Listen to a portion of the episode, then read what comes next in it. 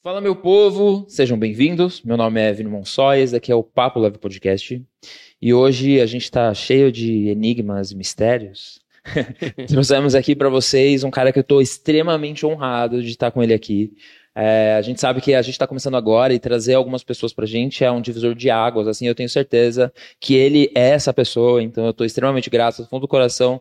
Edson Boaventura, muito obrigado por estar aqui com a gente. Ô Vini, eu que agradeço aqui a oportunidade de estar aqui no Papo Leve, né?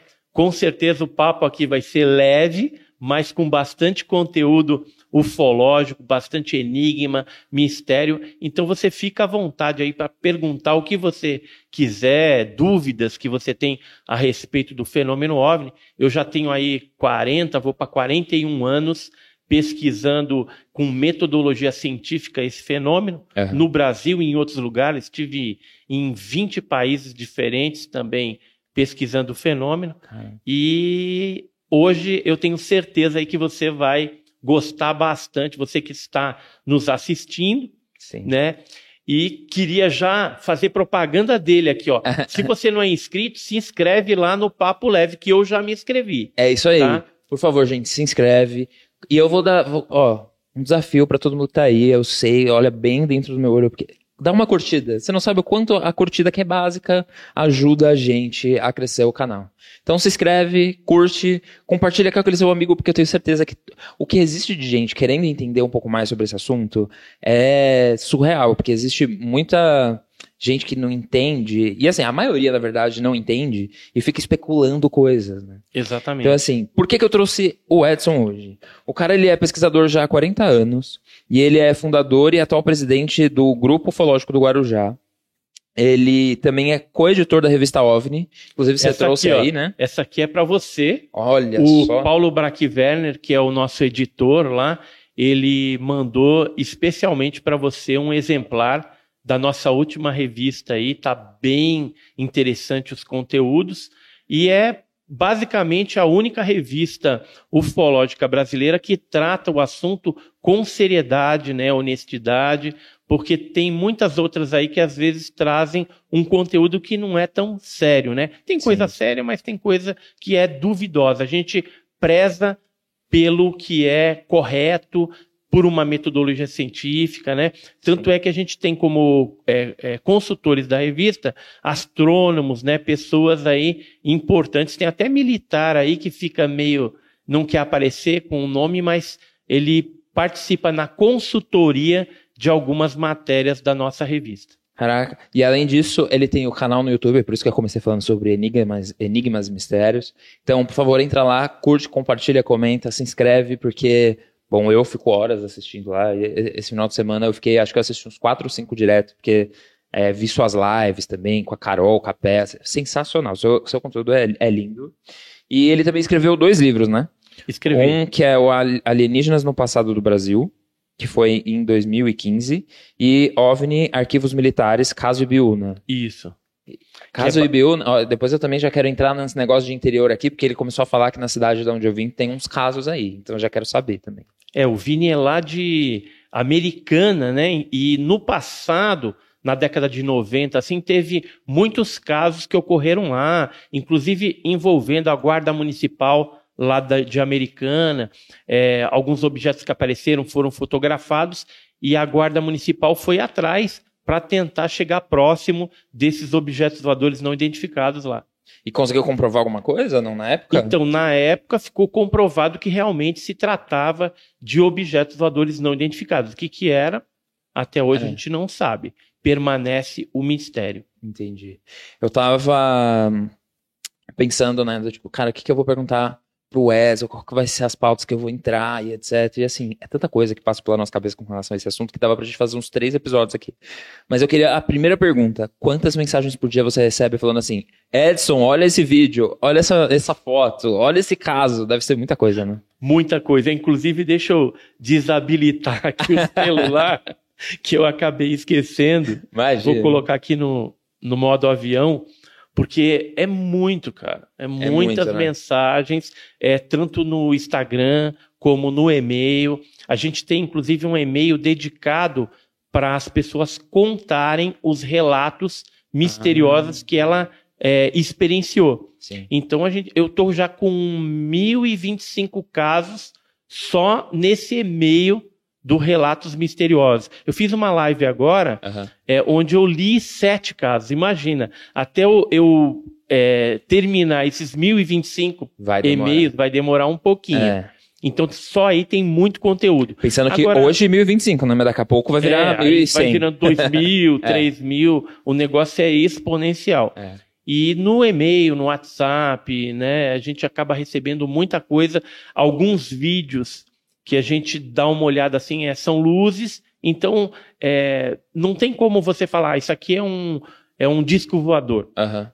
É uma luz no fundo escuro do céu, às vezes tremido, né? Pode ser um drone, pode ser um objeto voador convencional. Então, a dificuldade hoje, né, no, no- na atualidade, é você saber o que, que é um OVNI autêntico Isso. e o que, que é um erro de interpretação ou algum objeto voador convencional, tipo drone, o satélite do Starlink, né, ou alguma montagem, né? Porque tem gente Ah, é que mais... que é sacana, Manipula a imagem, é manipula digitalmente e te manda o vídeo para ver se você é, analisa as coisas direito ou não. Né? Então tem pessoas desse tipo. E tem outras que querem é, ter uma projeção, status, né? Então ela inventa ali alguma coisa e manda para ver se cola. E o que, quando acontece alguma coisa assim, como que é? Porque é, eu acho que é a primeira coisa que passa pela nossa cabeça quando a gente pensa num OVNI, é, o cara vai encontrar um ET, e não é isso. né? Na real, é um, um objeto voador não identificado, não necessariamente ele precisa estar tripulado, né? Ou eu tô falando besteira. É, existem objetos que são tripulados Aham. e existem objetos teleguiados. É, quando a gente fala assim, OVNI, é um objeto voador não identificado até que ao- algum dia alguém consiga identificá-lo. É, existem hipóteses para esses objetos, uma delas é a extraterrestre Tá. uma das hipóteses. Então a gente não pode cometer a leviandade também de falar que é uma nave alienígena, uma nave extraterrestre. É, Para você falar isso com exatidão, você teria que ter ido no planeta dos caras lá e constatado isso. E na verdade essa constatação deveria ser feita pela ciência oficial ou por algum governo ou militar ou órgão de inteligência para que o mundo todo soubesse dessa descoberta científica extraordinária.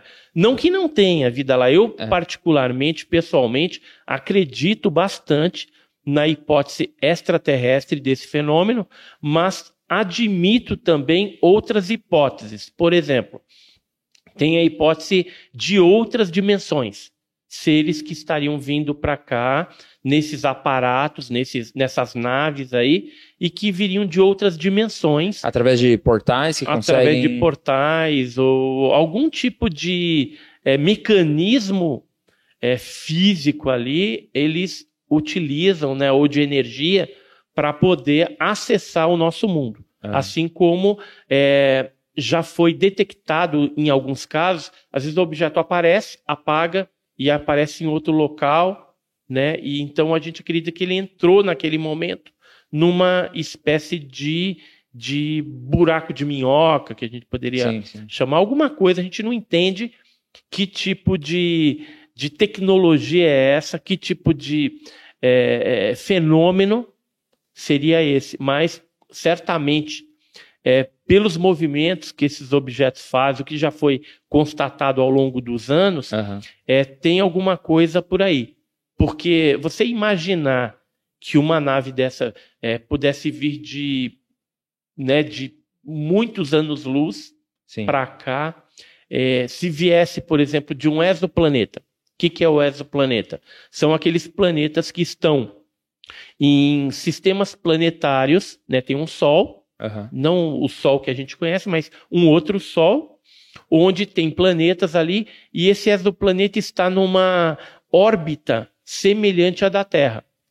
Quando esse planeta de outro sistema solar está nessa órbita, é, os cientistas já identificaram que o clima lá não é tão quente nem tão frio e que geralmente nesses exoplanetas existe água em estado líquido. Ah, Essa configuração já possibilitaria a existência de vida. Sim. E a gente até é, comenta, né?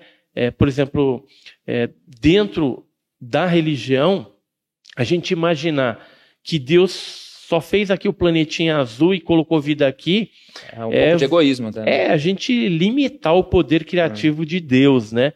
Então, é, eu acredito plenamente que seres devem estar chegando aqui de outros locais, seja é, é, vindo com as tecnologias que a gente ainda não tem Sim. uma tecnologia avançada compatível com a deles, seja por esses buracos de minhoca aí, né?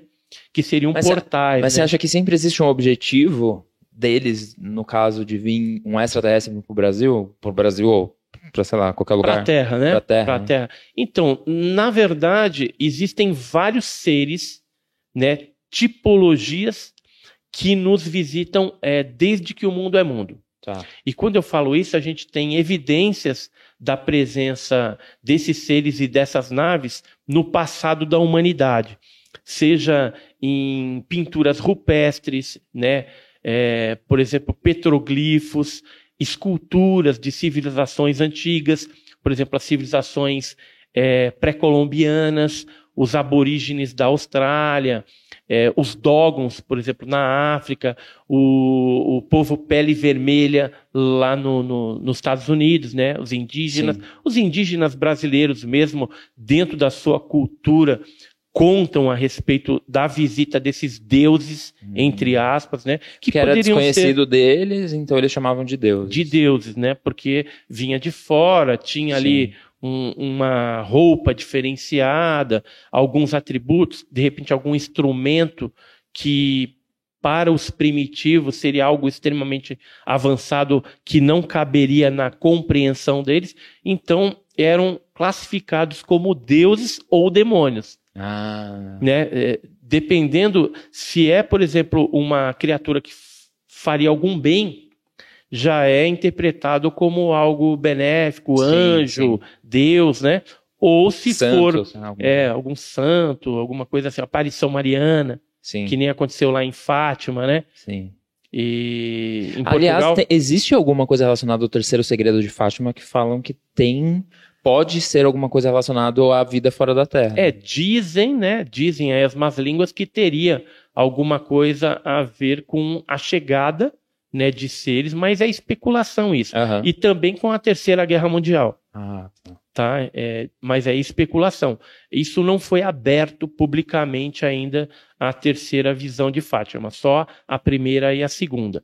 E o caso de Fátima, especificamente, ele foi é, atribuído a um fenômeno ufológico, ou seja, uma intervenção extraterrestre. É, por quem? Quem que chegou a essa conclusão? Lá em Portugal, para você ter acesso à documentação do Vaticano, você precisa ter é, é, o terceiro, vamos dizer, é, ter faculdade, né? Você tem que De teologia, coisa assim? não, não, de qualquer teologia não. Uma faculdade tem que ter nível superior, Entendi. tá? Eu não sei qual que, como que é o, o, o esquema lá, mas tendo nível superior, você já consegue acessar. E aí tem um pesquisador português que é vivo ainda, Hum. chamado Joaquim Fernandes, e juntamente com uma amiga dele, os dois universitários, a amiga dele chamava Fina da Armada, eles tiveram acesso a esse material. A Fina da Armada já é falecida, né? Ela faleceu alguns anos atrás. E aí eles escreveram com base no que eles ficaram sabendo do caso de Fátima, que era uma intervenção extraterrestre. É, por quê? Porque a igreja manipulou os dados Aham. daquela criatura que foi vista pelos três pastorzinhos. É, por exemplo, ela não, não era que nem uma santa que tinha ali o coração de Jesus na mão. O que ela tinha na mão era uma bolinha luminosa. Aham.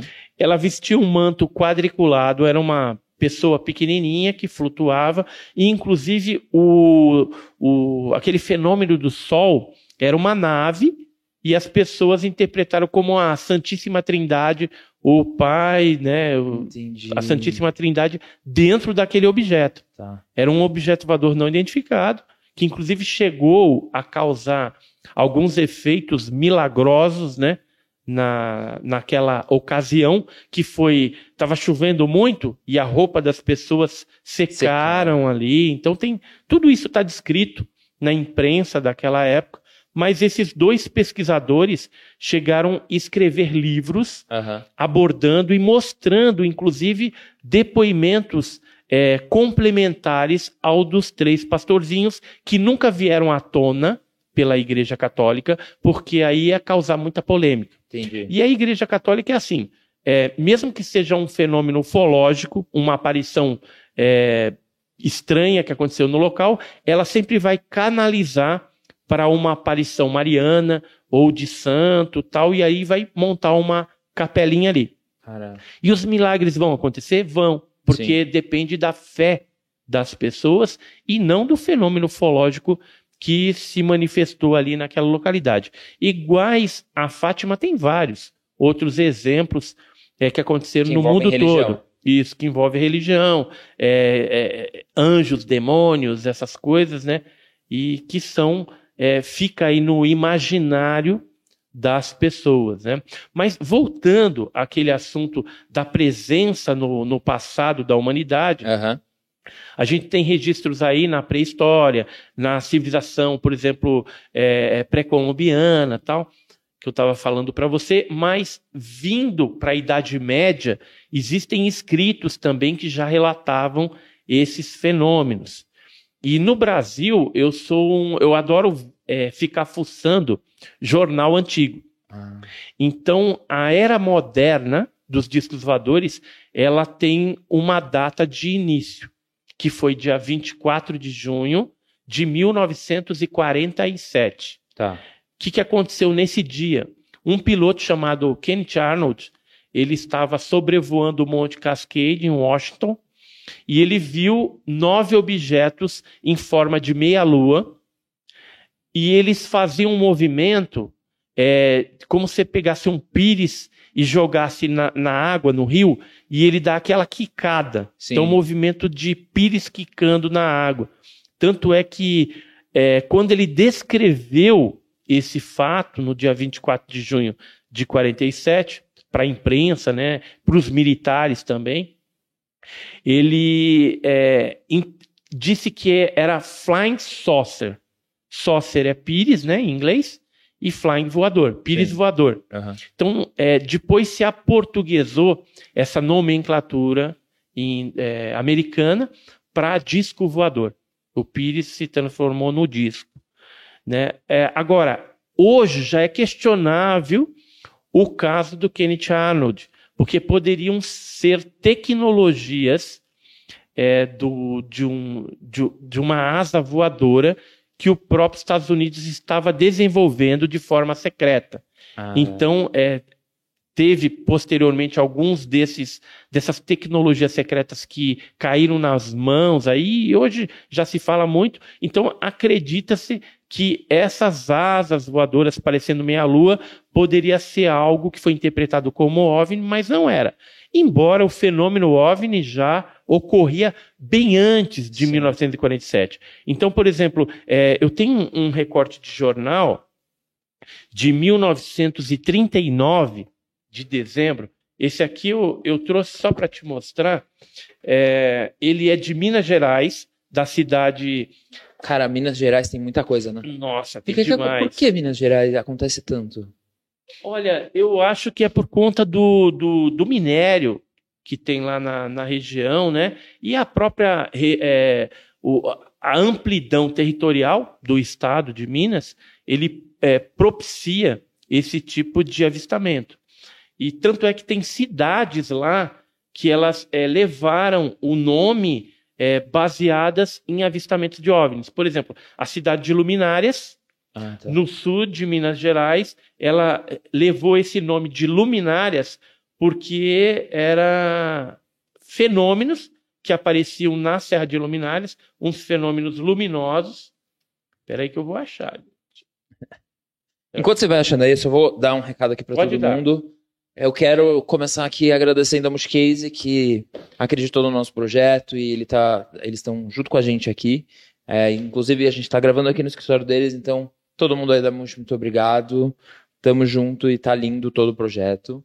Eu quero também, inclusive, falar sobre um projeto incrível que a gente está falando aqui em todos os, os, nossos episódios, que é do Movimento União BR. A Tati, que é uma das sócias aqui, ela criou um grupo no WhatsApp durante a pandemia para conseguir doações de pessoas e empresas para algumas ONGs ou pessoas que estavam é, em, em, uma questão de necessidade no começo da pandemia. E isso acabou virando uma empresa gigante que hoje ela faz a ponte entre grandes marcas, desde a Petrobras, Vivo, Claro, enfim, todas as grandes que você imaginar, com 8 mil ONGs no Brasil. Então, assim, eles conseguiram comida, é, dinheiro para conseguir é, fazer é, usinas de oxigênio em Manaus, eram 18 no total, se eu não me engano. Então, é um trabalho incrível que eles estão fazendo. O QR Code está aqui na tela, então todo mundo que quiser entender um pouco mais sobre o trabalho deles, por favor, coloca o celular aí e entra. Quem quiser, inclusive, doar alguma coisa, consegue fazer, então você consegue entender lá por estado, inclusive, cada uma das coisas que eles estão fazendo e ajudando. Então, entra aí e bora. Quero então, ver isso aí achei agora. aqui o, o recorte jornal, é um recorte do Diário da Noite, datado aqui de 29 de dezembro de 1939, ou seja, antes da era moderna dos discos Aham. voadores. Só que, logicamente, naquela época eles não vão chamar de disco voador, OVNI. Então eles falavam que era uma luz misteriosa que apareceu em cima de um morro em São João del Rei, Minas Gerais. E aí ele fala que mais de duas mil pessoas observaram naquela época esse fenômeno, que não ficou só um dia, foram vários dias de aparições, inclusive cita aqui no jornal algumas testemunhas de credibilidade da época. É, por exemplo, o doutor e professor Garcia de Lima fala de algumas pessoas aqui do é, comércio também, do Café Rio de Janeiro, que era bem famoso, é famoso Sim, sim. lá em São João del Rei, e de outras pessoas da prefeitura, da biblioteca, né, que viram esse fenômeno e deram aí o, o depoimento. Só que eles falam uma luz misteriosa. Em Minas Gerais, inclusive, além é, de ter a interpretação variada desses fenômenos, que são bem antigos, é, existe a terminologia folclórica também. Então, por exemplo, você chegar em Minas, qualquer cidade de Minas, principalmente que tem serras, né? E aí você vai perguntar assim para o matuto lá no- na fazenda. Você já viu o disco voador? Ele vai rir da sua cara e vai falar que não. Você perguntar para ele, você já viu OVNI, objeto voador não identificado? Falou, não sei o que, que é isso não. Mas se você perguntar para ele, você já viu a mãe do ouro? Aí ele vai te falar, ó, passou ontem aqui, eu vi, tô acostumado, já vi várias vezes, Eu já fulano já, viu. muitas vezes, inclusive, cara, eu não sei se foi com você que a Carol Capel falou sobre isso, que existe uma alguma ligação entre é, a procura de ouro no, no mundo de OVNIs, né? Então, tipo, eles vêm aqui para procurar. E aí tem algumas ligações com as, as pirâmides do Egito e tal. É uma loucura, assim. Olha, é, na verdade, eu acredito que alguns desses OVNIs estão interessados nos recursos minerais Aham. e naturais do nosso planeta. Porque é muito rico aqui e, de repente, algum tipo de elemento químico poderia ser utilizado de alguma forma na nave, ou De combustível, energia, sei lá. De alguma forma, porque já foi visto seres, naves pousadas em alguns lugares onde tem areia monazítica, onde eh, tem nióbio, onde tem pedras preciosas, ouro, chumbo, prata, né? E de repente poderia ter algum interesse desses seres nesses elementos. Mas não é só isso. O que a gente percebe é que uma das eh, intenções desses seres, que eu estava falando lá, que são várias tipologias, né? tem baixinho. é, por exemplo, o, o mais comum é o tipo é, alfa, que é esse tipo aqui, que é aqueles cabeçudos, baixinhos, cinzentos, de olho preto, Esse não é o Grey. é o Grey. Ah, é o Ele corresponde a 80% dos casos. Aí tem 15%. Eles estão sempre em três, não é? Olha, às vezes aparece um, dois, três, quatro. Mas assim, o mais comum são três. Aham. Parece que fica um ali dando ordem e dois, geralmente, é, fazendo a parte operacional, né? aham. Implantando a pessoa, fazendo abdução, coletando algum tipo de material, mexendo em alguma coisa. Ou se não tem interação com a pessoa, com o abduzido, ele está coletando algum material no chão, ou frutas, já teve casos assim de estar ali pegando laranja. Vai ver para fazer uma laranjada, né? Alguma hum, coisa. Sabe o que é bom, né? Também, É, né? sabe o que é bom, né? Tá querendo É. vitamina C para não pegar o. É. Vai né, que pega uma Covid gripe. aí. É, existe filme hollywoodiano, inclusive, que mostra os alienígenas que vieram pro Brasil. Pro Brasil, olha, tô ficando louco. Pro, pro, pra planeta Terra morrerem de gripe, né? Olha, é, lembra que a gente estava falando do- da mãe do ouro? Aham.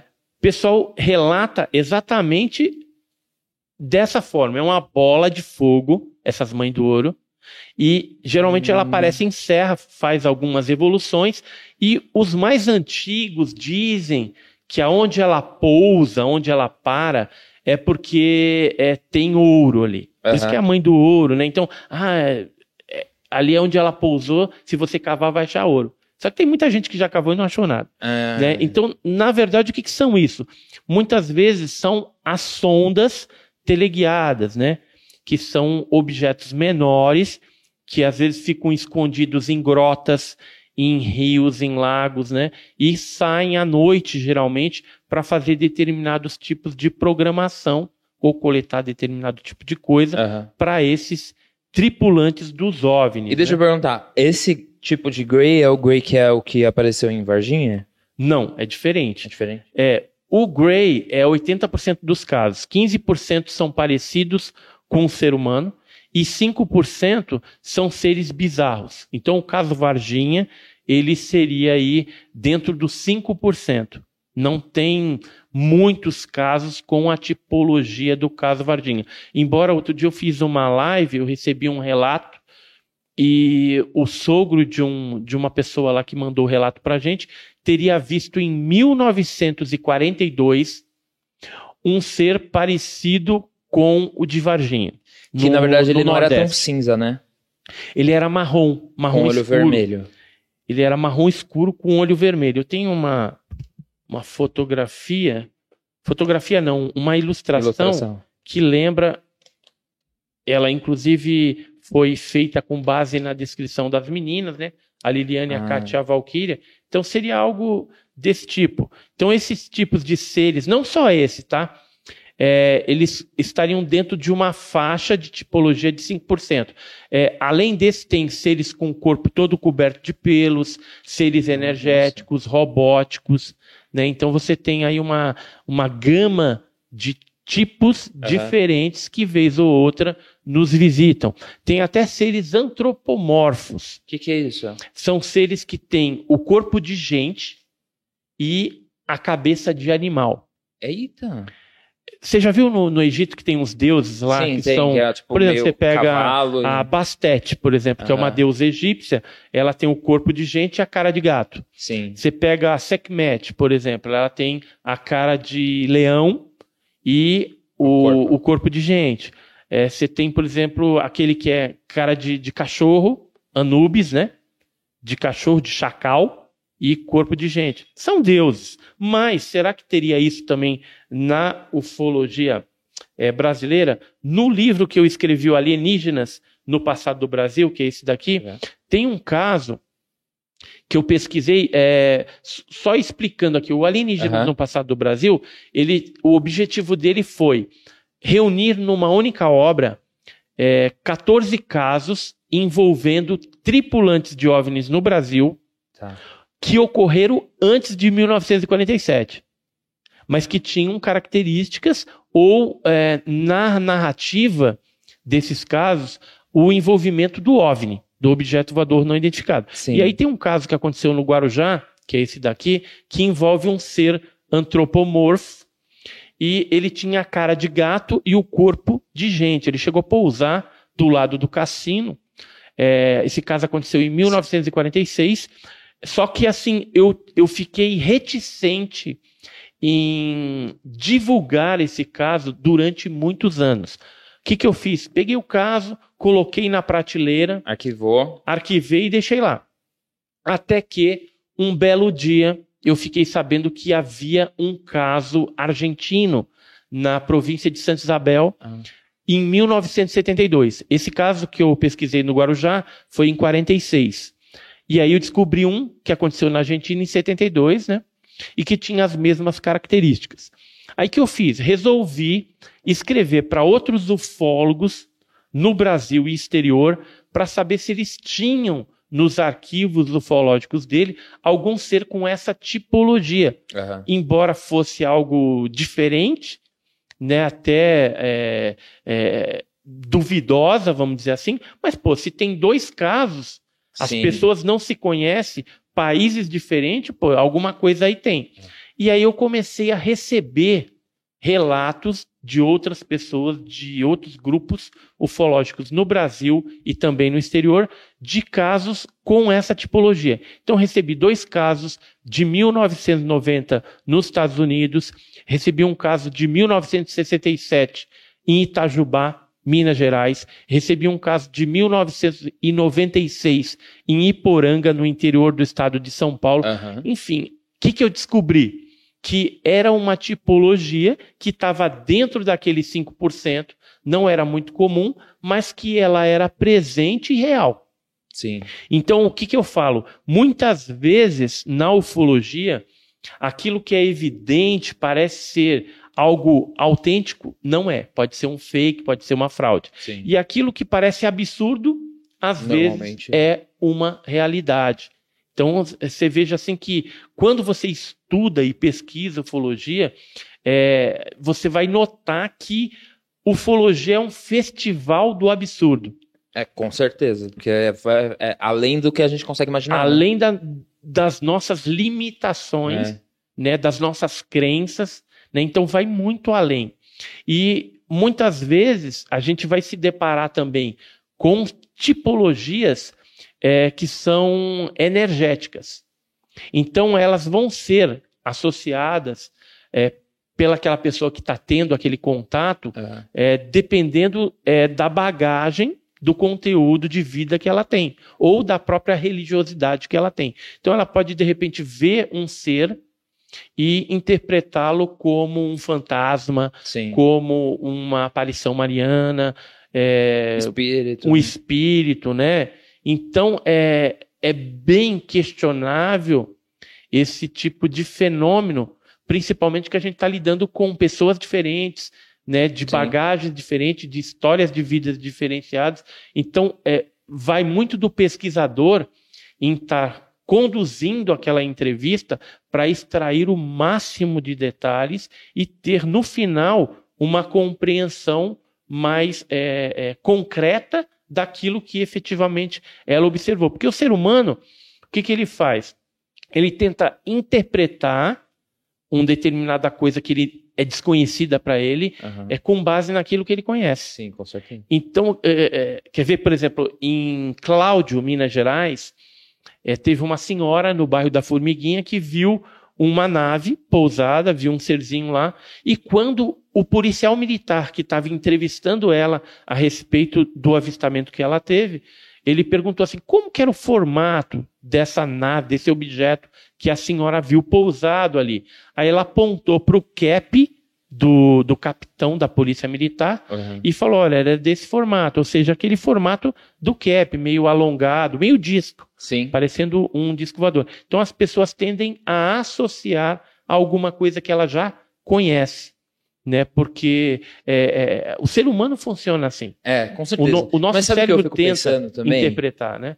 Que é o seguinte, a gente tenta, além de interpretar, a gente quer colocar uma veracidade em cima daquilo.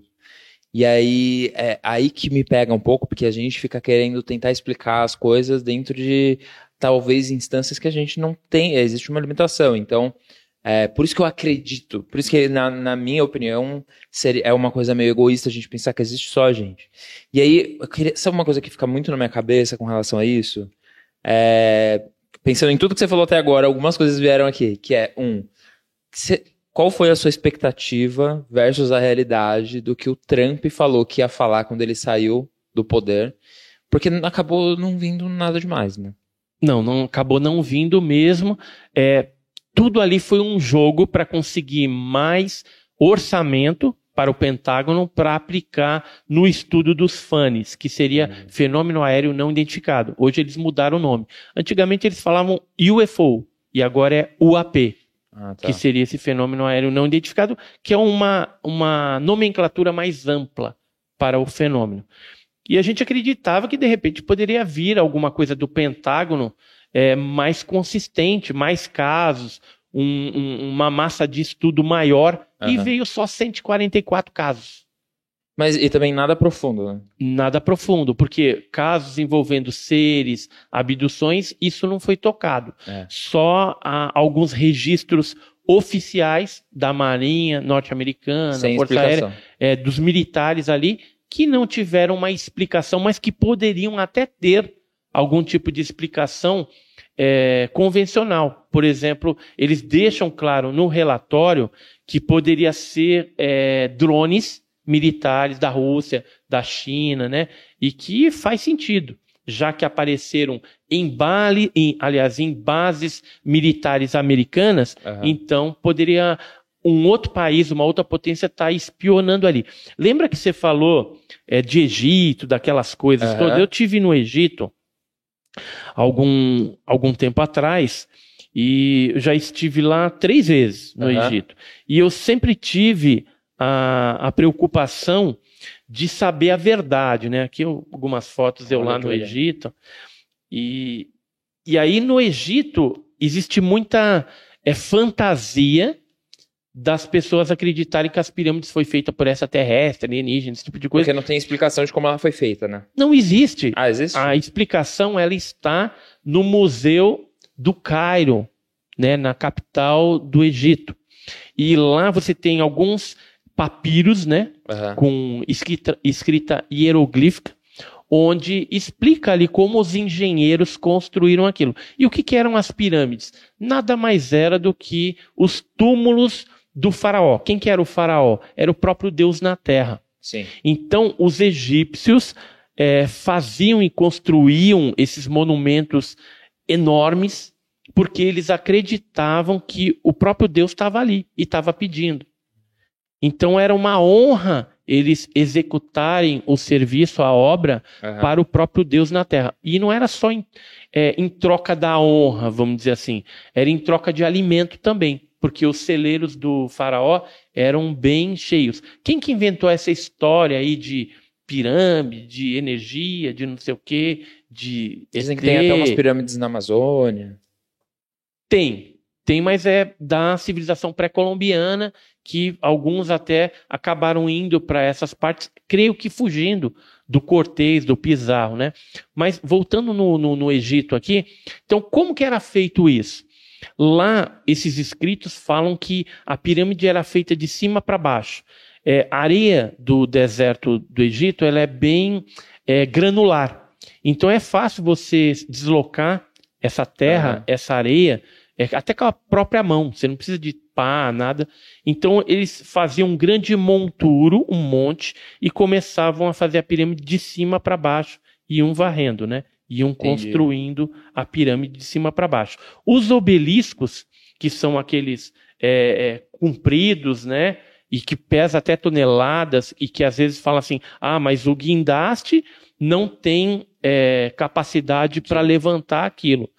Realmente, algumas peças não dá para fazer, mas tem uma técnica que eles utilizavam. Hum. E qual que era a técnica? Eles transportavam aquilo das pedreiras pelo rio Nilo em barcaças. Tanto é que se você mergulhar no Rio Nilo, você vai encontrar alguns desses obeliscos que caíram para dentro ah. do Rio Nilo.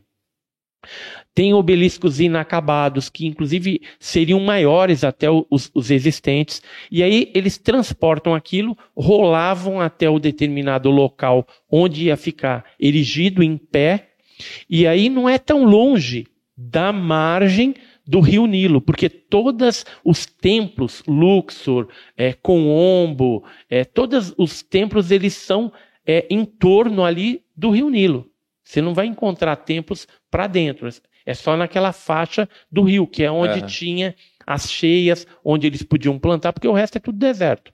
E aí o que, que eles faziam? Levavam até o local, calçavam aquele obelisco no meio Aham. e começavam a escavar até que a peça ia virando, virando, virando, virando e puf, caía dentro. Depois era só empurrar a terra e o negócio está em pé. Não precisou de, Um guindaste. de um guindaste para fazer aquele, de- aquele tipo de coisa, Sim. aquela tarefa lá.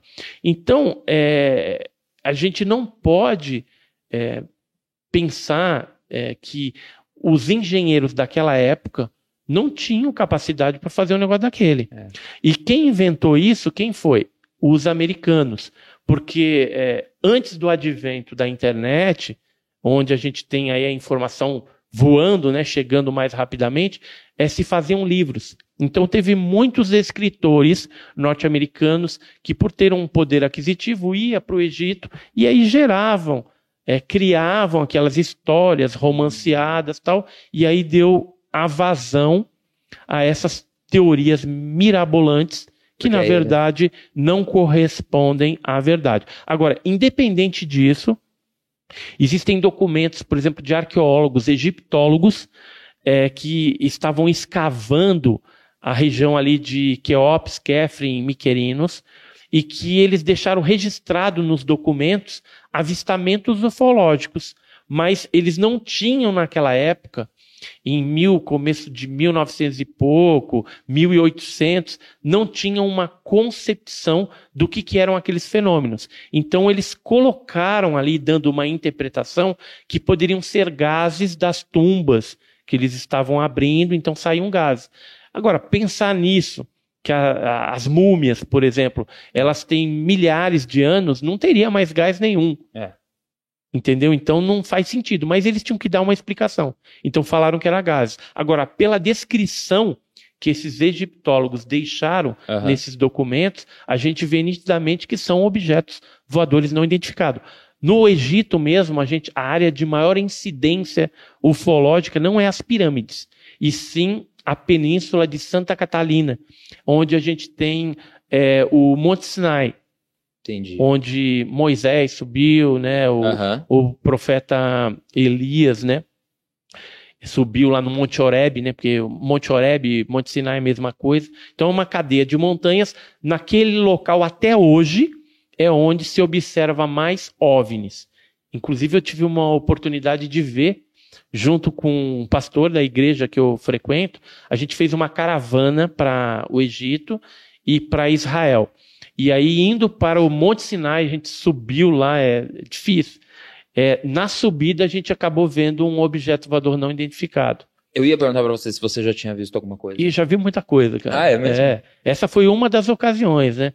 O que me lançou na ufologia, inclusive, foi um avistamento que eu tive no ano de 1981 no Guarujá, é, no litoral de São Paulo, é, onde eu, minha mãe e meu irmão vimos lá uma nave-mãe e objetos menores que chegaram a sobrevoar. Muitas pessoas viram naquela época esse fenômeno. Foi o que me despertou para o assunto da ufologia. Após esse, teve vários outros incidentes, é, não só no litoral, Aham. mas também no interior de São Paulo, em Iporanga.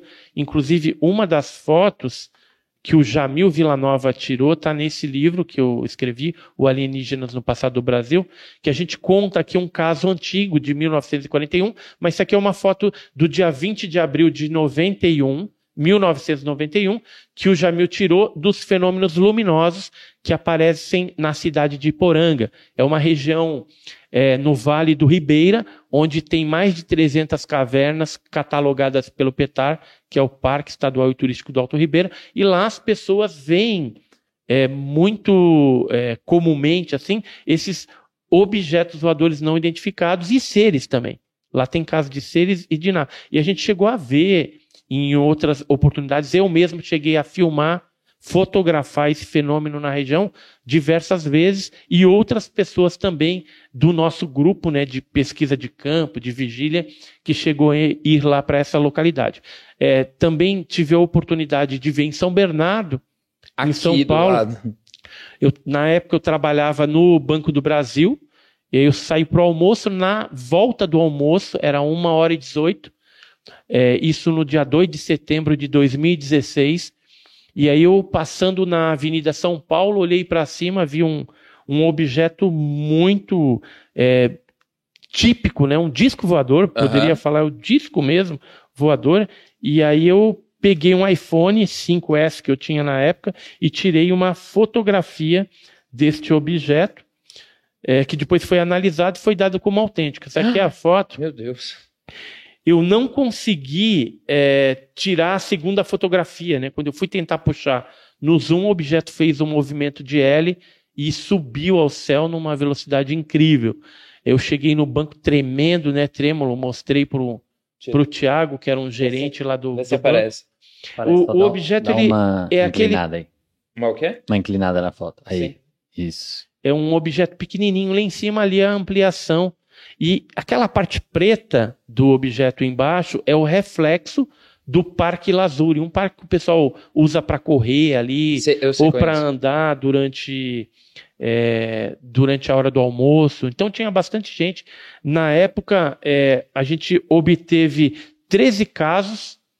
é, dias antes, no próprio dia 2 de setembro de 2016, houve três casos e posterior seis casos, ou seja, 13 casos envolvendo 23 testemunhas.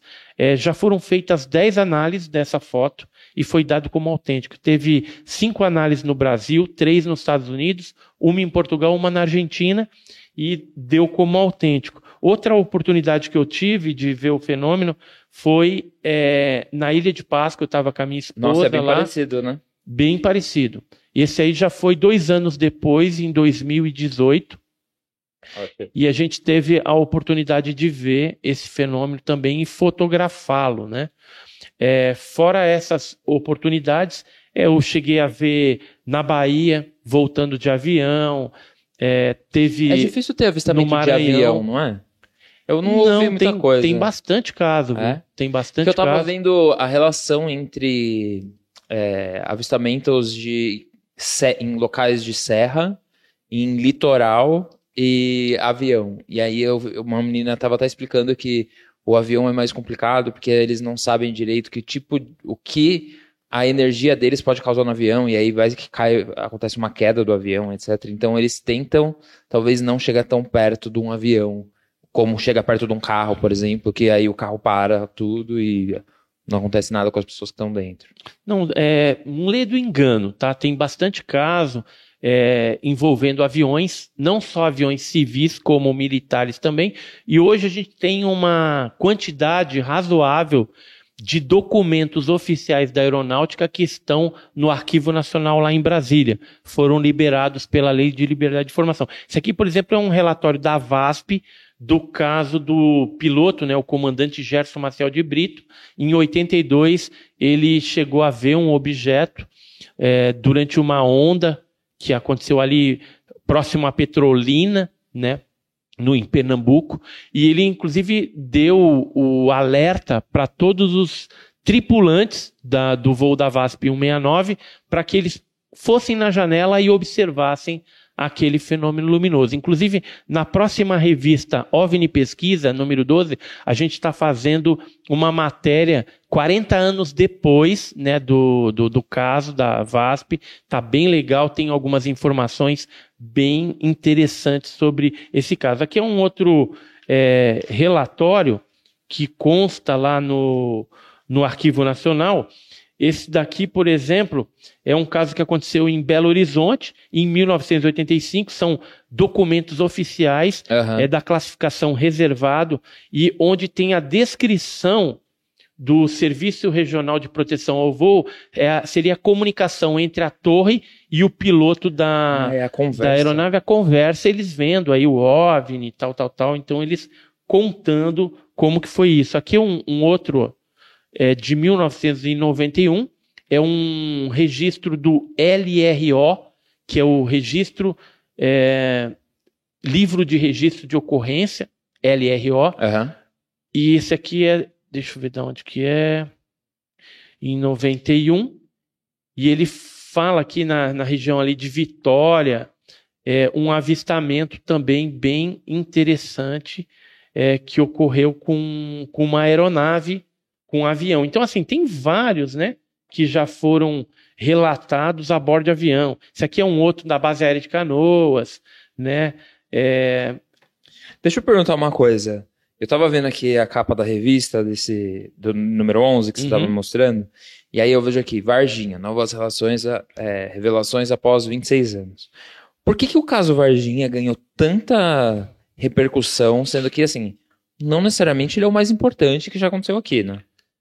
É assim, no Brasil a gente tem aí quatro casos Aham. que eu diria que são casos clássicos, não, quatro não, cinco, que chamam bastante atenção e tem assim um conteúdo, é, às vezes envolvendo militares, envolvendo americanos e detalhes ali que realmente são importantes para a ufologia brasileira e mundial. Quais são esses casos? O caso Varginha, é, a noite oficial dos OVNIs, que foi em maio de 86, envolvendo a perseguição de OVNIs pela Força Aérea Brasileira, a Operação Prato, que ocorreu na década de 70 no norte do nosso país, teve o envolvimento do primeiro Comando Aéreo do Pará, capitão Irangi Holanda, sargento Flávio, fizeram é, vários relatórios do- dos ataques que ocorriam nas populações ribeirinhas e não só isso, eles tiraram fotografias Aham. né, fizeram vigílias militares,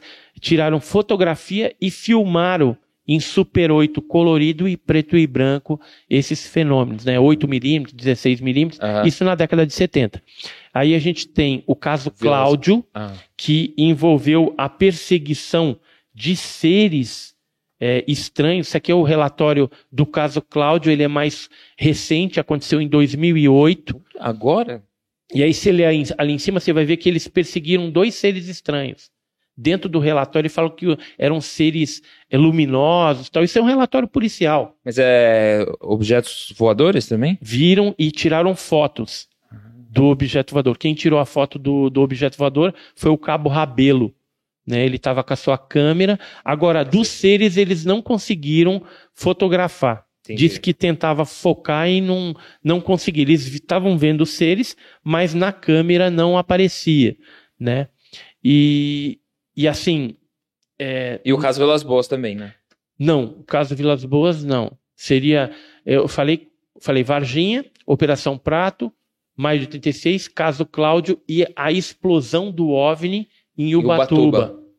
Que envolveu o quê? É, evidências físicas do fenômeno, né? São fragmentos desses objetos voadores não identificados que foram é, analisados, né? A gente obteve, inclusive, algumas, alguns fragmentos desses, deixa eu achar aqui, alguns fragmentos que a gente ganhou de um filho é, de um militar do exército. Isso aqui são quatro fragmentos que a gente Que era Recebeu. da nave que explodiu. da nave que explodiu, a gente mandou analisar na USP, na Universidade de São Paulo.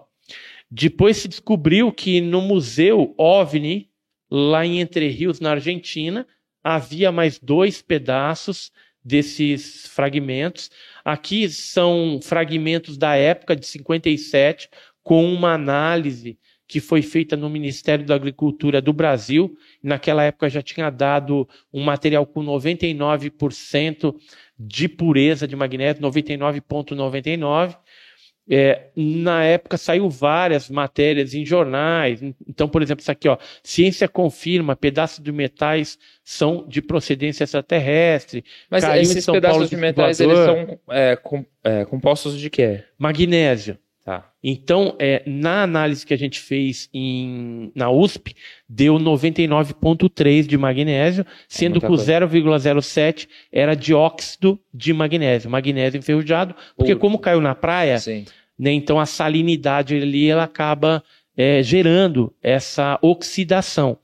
Agora, o que, que a gente é, testou também e mandou analisar? Eu não trouxe o laudo aqui, mas a gente tem laudo do Paulo Anselmo Mattioli, que é um especialista em meteoritos, e ele analisou esses fragmentos e falou: ó, meteorito não é. Porque meteorito, no máximo, que caiu na Terra tem 26% de magnésio combinado com outros elementos, níquel, ferro, estanfiodita, fargitonita, esse tipo de coisa. né? São elementos Aham. típicos de meteorito. E ele não tinha uma, uma característica visual de meteorito, era diferente. Parecia, segundo Paulo, algo que foi feito é, manufaturado em alguma metalurgia. Agora, naquela época, em 57, dia 7 de setembro de 57, na Praia das Toninhas, em Ubatuba, havia apenas seis casas de pescadores e não tinha nenhuma metalurgia. Como que isso foi parar lá? E um detalhe que é importantíssimo é que o Jacques Vallée, que é um físico francês, que é consultor da NASA, do Bigelow Aerospace, ele esteve na Argentina quando ele ficou sabendo desses fragmentos, obteve é, amostras desse material e levou para a Universidade de Stanford. E aí o Peter Sturrock e o professor Nolan Aham. analisaram isso e é, fizeram uma análise isotópica nesse material e descobriram que os isótopos do OVNI que explodiu em Ubatuba não correspondia aos isótopos do magnésio terrestre. Ah, não. Ou seja, com certeza é algo Não é daqui. extraterrestre, é de fora, né? Então, hoje já está comprovado realmente isso, e nós temos quatro fragmentos desse em nossos arquivos. O que, que eu pretendo fazer com isso e com um monte de coisa que a gente tem lá, né? A Aham. gente tem marca de sapato, onde pousou OVNI, amostra de solo, de vegetação, tem outros fragmentos também, tem documentos oficiais. Eu tenho mais de 1.300 páginas de documentos oficiais da aeronáutica, da marinha, do exército, da polícia militar, que tratam oficialmente sobre OVNI, e a gente quer fazer um museu Ah, eu- ufológico, se possível aqui em São Paulo ou em Americana, vai saber, É, vai né? Aonde, aonde der. Grana eu não tenho para fazer isso. Aham. Eu tenho material para colocar, disponibilizar no museu, mas espaço, tudo mais, a gente tem falado aí nos podcasts. que a Já gente fez vai... exposição disso? Não fiz, não fiz. Mas é, seria interessante, assim, investidores nos procurarem para a gente viabilizar esse museu. Não aquele museu cheio de poeira, aquela coisa Sim, sim, é, sim. mas fazer algo de repente interativo, onde um número maior de pessoas pudesse ter acesso a esses casos ufológicos brasileiros, a essas amostras, o caso Varginha, por exemplo, eu fui um dos investigadores do caso Varginha Ah, é. naquela época. Eu, sabe que assim, a gente ouve falar demais no caso Varginha, porque talvez seja o caso que mais ganhou visibilidade aqui, porque envolveu muita gente ao mesmo tempo, acredito eu, e aí acabou disseminando a informação de uma maneira muito mais fácil. São mais Mas- de 200 testemunhas militares e civis, direta e indiretamente, que participaram desse caso. Eu tava vendo que, enfim, a, a- a história como um todo, e eu vou até explicar em questão de cinco minutos para as pessoas entenderem, porque eu acho que existe até uma banalização do caso Varginha pelo fato da, até como a própria cidade ali vê, colocar aquele ET lá na frente, etc, tá? Mas indo por um lado um pouco mais sério, fui tentar entender a história como um todo, porque nunca tinha passado pela minha Então, cabeça. aquilo assim. lá foi jogada de marketing. Ah, é? É lógico. É, a Varginha, em 96, quando a gente ia lá, não tinha nada, cara. Era um- uma cidade que não tinha tanto desenvolvimento. Depois do, do- do- da criatura né, ter passado por lá e a imprensa ter feito aquela divulgação maciça. Ó, só para você ter uma ideia, o Fantástico, né, o programa Fantástico, Aham. ele fez três matérias sobre o mesmo assunto e publicou de domingo. Sim. É, fora isso, é, estiveram TVs de várias partes do mundo lá. Teve TV japonesa, francesa, inglesa, italiana, chilena, de, de tudo que é, é, da Espanha também, Argentina, fazendo matérias a respeito do caso Varginha. Então, o caso Varginha ele explodiu na Aham. mídia nacional e estrangeira. E aí, por isso que deu a projeção para a cidade. E depois eles ainda, é, nas administrações políticas que passaram por lá, Aham. resolveram atrelar a criatura de Varginha ao café que era produzido na região. Então criaram um, um, um ser lá para voltar essa parte que hoje eles são um dos maiores produtores de café lá da região. E aí Varginha explodiu. Ela tinha o quê? Um- uns três é, hotéis naquela época, em 96. Vai ver quantos hotéis que tem hoje lá. Muita coisa. Um monte. E muita coisa. Existe muito passeio turístico relacionado a isso mesmo, né? Tem, porque eles acabaram fazendo caixa d'água em forma de disco voador, é, ponto de ônibus em forma de, de nave, praças com a escultura né, do, do da criatura. Sim. Então, assim, acabou virando realmente um polo turístico, né? A cidade do ET. Eu tava vendo que o Brasil foi avisado antes de acontecer pela Força Aérea Americana de que algo iria cair na região ali. E aí por isso que existiu todo um comando militar acontecendo numa cidade que não tinha nenhum tipo de eh, relevância para que aquela movimentação militar estivesse acontecendo antes. Isso, foi os americanos que comunicaram o governo brasileiro. Inclusive, recentemente, né, a gente publicou nessa revista uma matéria sobre revelações aí do caso Varginha, e a gente tem aí o depoimento é, do Marcos Feres, que é um ex-controlador de voo, né, ele está reformado, agora aposentado, e ele contou, é, pode, pode ir passando al- algumas páginas aí, caso Varginha tal, vira mais uma página. O Marcos Feres é esse de camisa vermelha. Ele, ele contou o seguinte, que no dia 20 de janeiro de 96, é, chegou no Brasil uma aeronave da USAF, da Força Aérea Norte-Americana. É um C-17 enorme. Só para você ter uma ideia, ele cabe 77 toneladas dentro desse avião militar norte-americano. E o que, que ele contou numa live dentro de um canal aéreo? Ele falou assim que ele estava lá trabalhando normalmente, de repente o chefe dele, o superior hierárquico dele, que nunca aparecia ali na sala, de repente apareceu e falou, já foi falando o seguinte: olha, tá entrando essa aeronave aí, não tem o avoem. Sabe o que que é o avoem? Não. É a autorização que tem que ser pega com 72 horas de antecedência, quando uma aeronave militar de outro país vai fazer de repente alguma rota aérea dentro do Brasil. Tem que ter isso, né? Então teria que ter esse documento. E não tinha.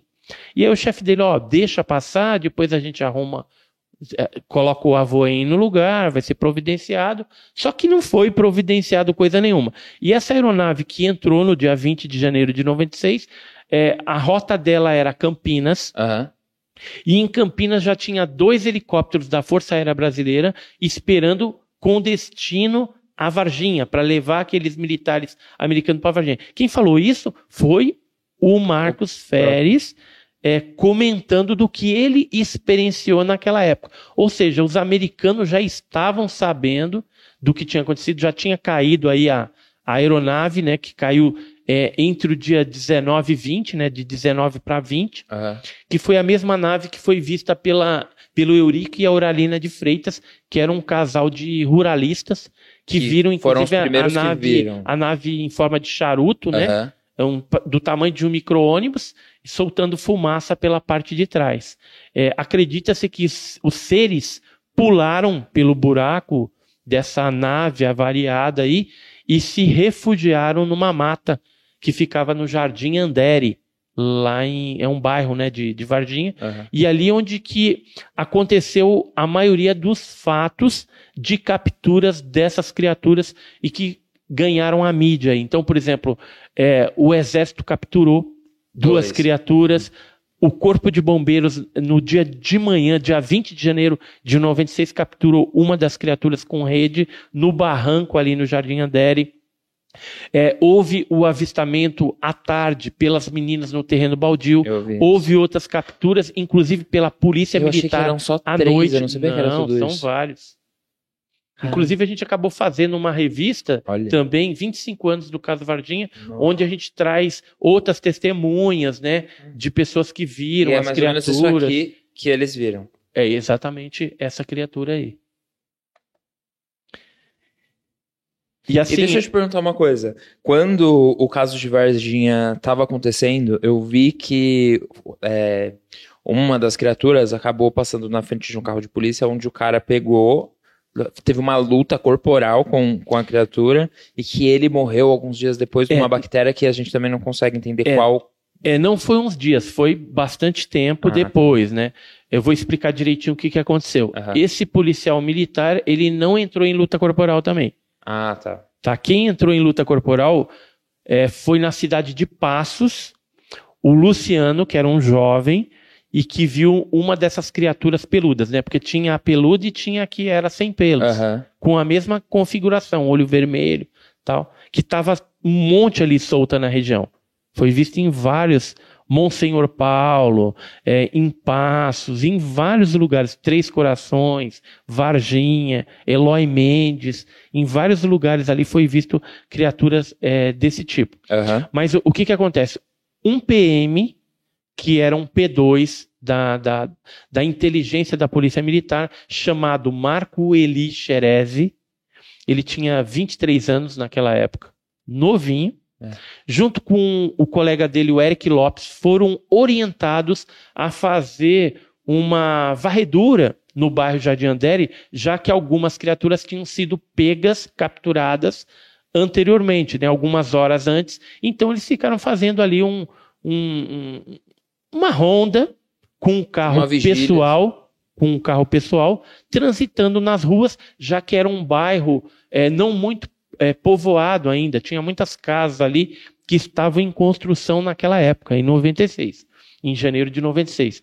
E aí, de repente, ele praticamente viu a criatura passar na frente da, do carro deles e ele chegou a atropelar, bater na criatura. Essa criatura teve uma fratura exposta na perna. E aí ele pegou essa criatura e levou o Marco Elixerese para dentro do carro. Sim. E aí levaram para o pronto-socorro do hospital regional. Só que o médico que estava de plantão, isso era à noite, não quis atender. Falou, ah, cara, melhor levar, tem uma outra ala aí que já está até reservada para esse tipo de coisa. Né? Porque eles já estavam sabendo, todos articulados. Aí levaram para lá a criatura. Só que a criatura chegou a arranhar a, a axila dele, né? Rasgou, inclusive, a camisa do Marco Lixerese. O que, que aconteceu ali naquele local? Ele teve um pelo encravado e, posteriormente, começou a dar umas complicações e aí ele foi internado no, no Hospital Bom Pastor e o, o médico, o doutor Cesário, tratou dele até a morte dele, né? E ele foi praticamente assim, morreu numa situação de infecção por um tipo de bactéria muito agressivo. Tanto é que a gente entrevistou recentemente o legista, Aham. que era o, o Dr. Janine, lá em Varginha. Eu tive lá em Varginha recentemente entrevistando ele no, na casa dele. E ele falou assim que ele nunca viu um furúnculo é, ter uma bactéria tão agressiva como Aconteceu. aconteceu no caso do Marco Elixerez. Ele falou: Meu, já fiz trocentas autópsias aqui, né, é, como legista, e nunca vi algo desse tipo. Eu até cheguei a perguntar para ele: E aí, você acha que foi a criatura? Aí ele deu uma devagada É. e, não, e não falou nada, né? É, Ele não tem como provar também, né? Não, e também ele não iria Se é, comprometer, né? é, se comprometer e colocar o nome dele, né? É. em cima desse tipo de coisa. A grande verdade é que a família do Marco Elixerese sempre afirmou que ele teve um envolvimento na captura da criatura e veio a falecer. Uma coisa que eu consegui constatar com o Dr. Janine é que a gente ficou sabendo que na Unicamp foi é, recebido lá outros corpos e um cérebro. E a gente desconfiava que era o cérebro do Marco Elixerese para estudos. O Marco Elixerese é esse, esse militar Mas o aqui. corpo é um corpo de uma criatura, né? Não, do, do, do, de um ser humano que teve Ah, é de um contato com Porque eu, eu essa ouvi criatura. dizer também que existiu um dos corpos do que foi capturado que foi levado até a Unicamp. Sim, sim. Teve duas criaturas que foram para a Unicamp, uma Ah. morta e uma viva. A gente teve a oportunidade de conversar com algumas enfermeiras, alguns funcionários que afirmaram que o Badam Palhares e o Corradimetes teriam é, é, mexido com essas criaturas, ou seja, feito algumas análises com a criatura viva e a necrópsia na criatura morta. É, a gente ficou sabendo recentemente também que dois equipamentos de hemograma é, teriam pifado depois que eles tentaram fazer o, o hemograma da criatura. Então, quando colocaram é, no, no equipamento o sangue, o sangue ele coagulou de uma forma tão rápida Aham. que não chegou nem no sensor para fazer o hemograma. E aí as borrachas desse hemograma por onde entra o sangue ali, acabou ficando o sangue Endurecido. empedrado, endurecido, como se fosse uma cor de Coca-Cola, assim. Sim. E aí deu PT, né? Acabou com Tragou uma máquina de hemograma, eles tentaram fazer isso na outra e pifou as duas. Aí eles tiveram que trazer uma outra é, máquina para poder atender as pessoas normais ali na Unicamp. Posteriormente, os americanos é, mandaram vir dos Estados Unidos duas máquinas novas, Aham. colocaram o mesmo número de série nas máquinas e trocaram tudo, deram banho de loja na Unicamp, no setor da doutora Fátima, por exemplo, trocaram até microscópio, o que foi utilizado pela criatura, eles trocaram e botaram tudo novinho. E encaixotaram todos esses equipamentos, onde teve uma interação com a criatura de Varginha e levaram para os Estados Unidos. Agora, uma pergunta que aí eu, eu fico pensando nisso. Se eu estivesse no lugar desses caras, seria assim que eu ia agir, sabe? Porque assim, é uma oportunidade que eu não sei em quantos. Quantas pessoas no mundo conseguiram fazer alguma coisa parecida em você ter um corpo para você conseguir olhar e uma criatura viva. E eles não tentaram nenhum tipo de comunicação. E o que, que aconteceu com essa criatura? Alguém sabe alguma coisa? Olha, o, o tipo de comunicação foi tentado, mas é, a criatura ela não verbalizava nada inteligível. Tá. Ou seja, ela apenas fazia uma espécie de zumbido.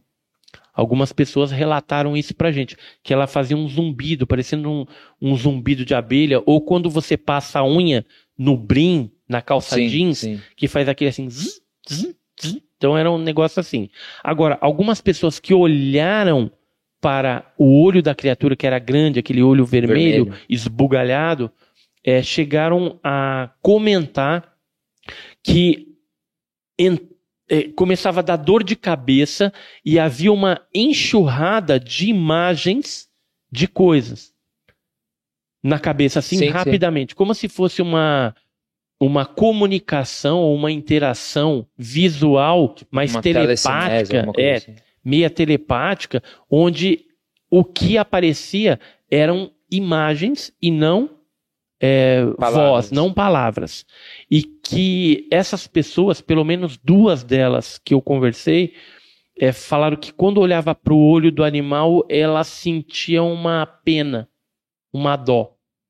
Porque é, no interior dessas pessoas que olhavam, né, os seres humanos, é, pareciam para eles que ela estava sofrendo, como se estivesse numa situação de sofrimento ali, Sim. Né? O que é Não, eu- é o compreensível. normal, Porque eu compreensível. fico pensando o contrário. Se a gente vai pra algum lugar onde a- um dos nossos é capturado Então, e como que a gente ficaria? Ou como que a gente? Esse cara, pensa você no ó, lugar dele. mesmo porque teve criaturas que foram alvejadas pelos militares Sim. que se descontrolaram ali e mataram.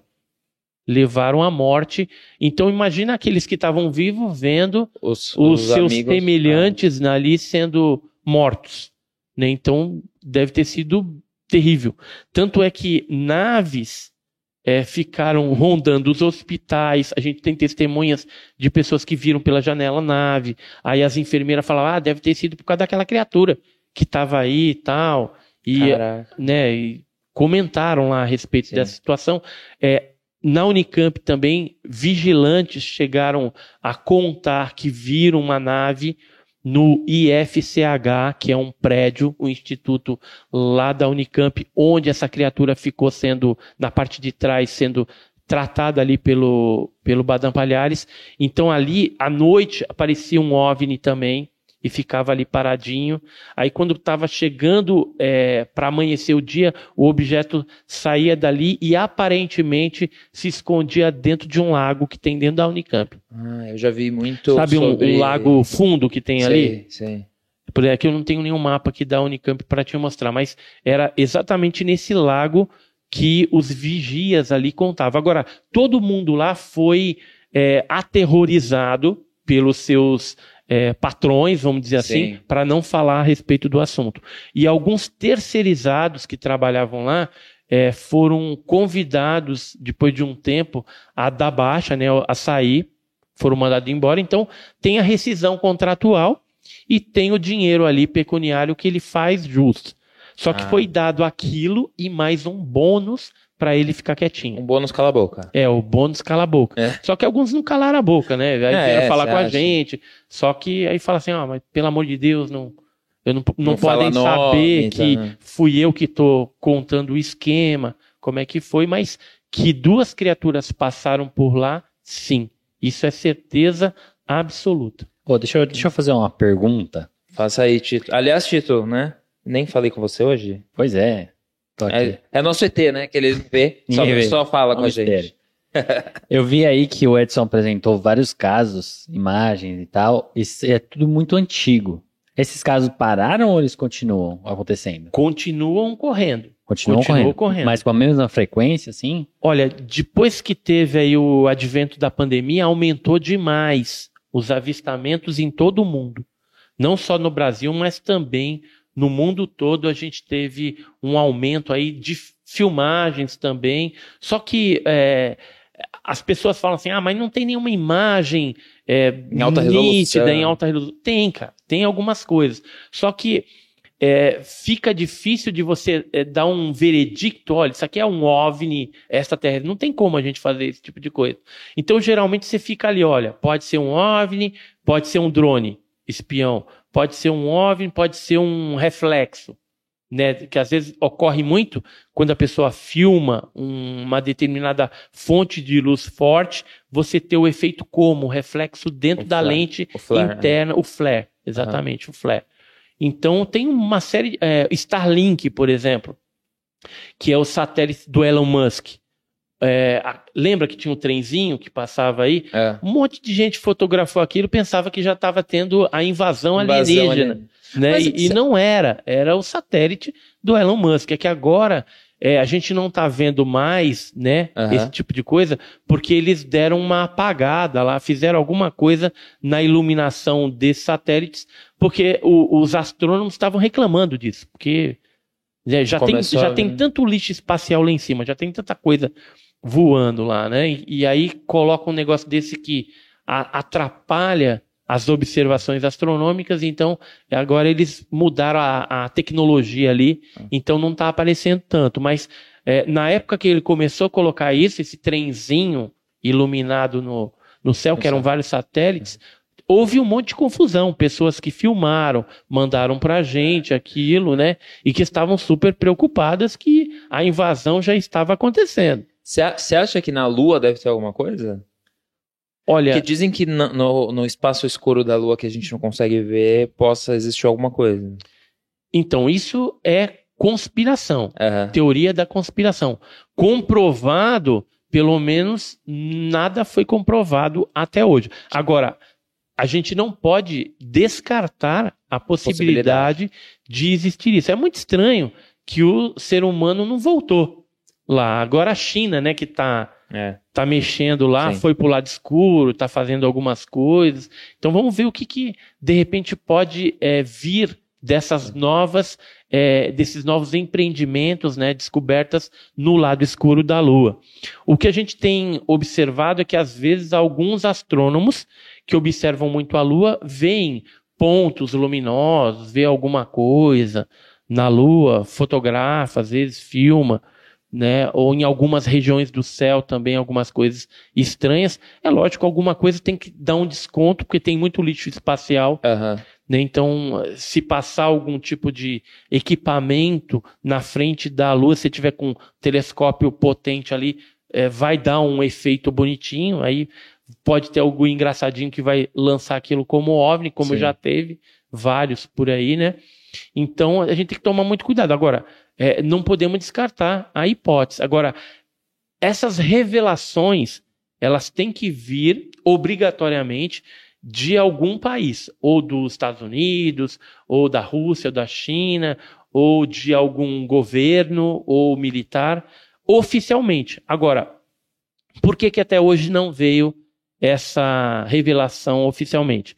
Aí eu te explico. Primeiro, para evitar o pânico generalizado. E se a gente já fazer a chacota da pandemia, não vai fazer a chacota de É, um extraterrestre? E isso é Então. uma coisa que eu ia perguntar pro Edson. Porque Uhum. assim, hoje, todas essas imagens que a gente vê, os OVNIs não são tão grandes.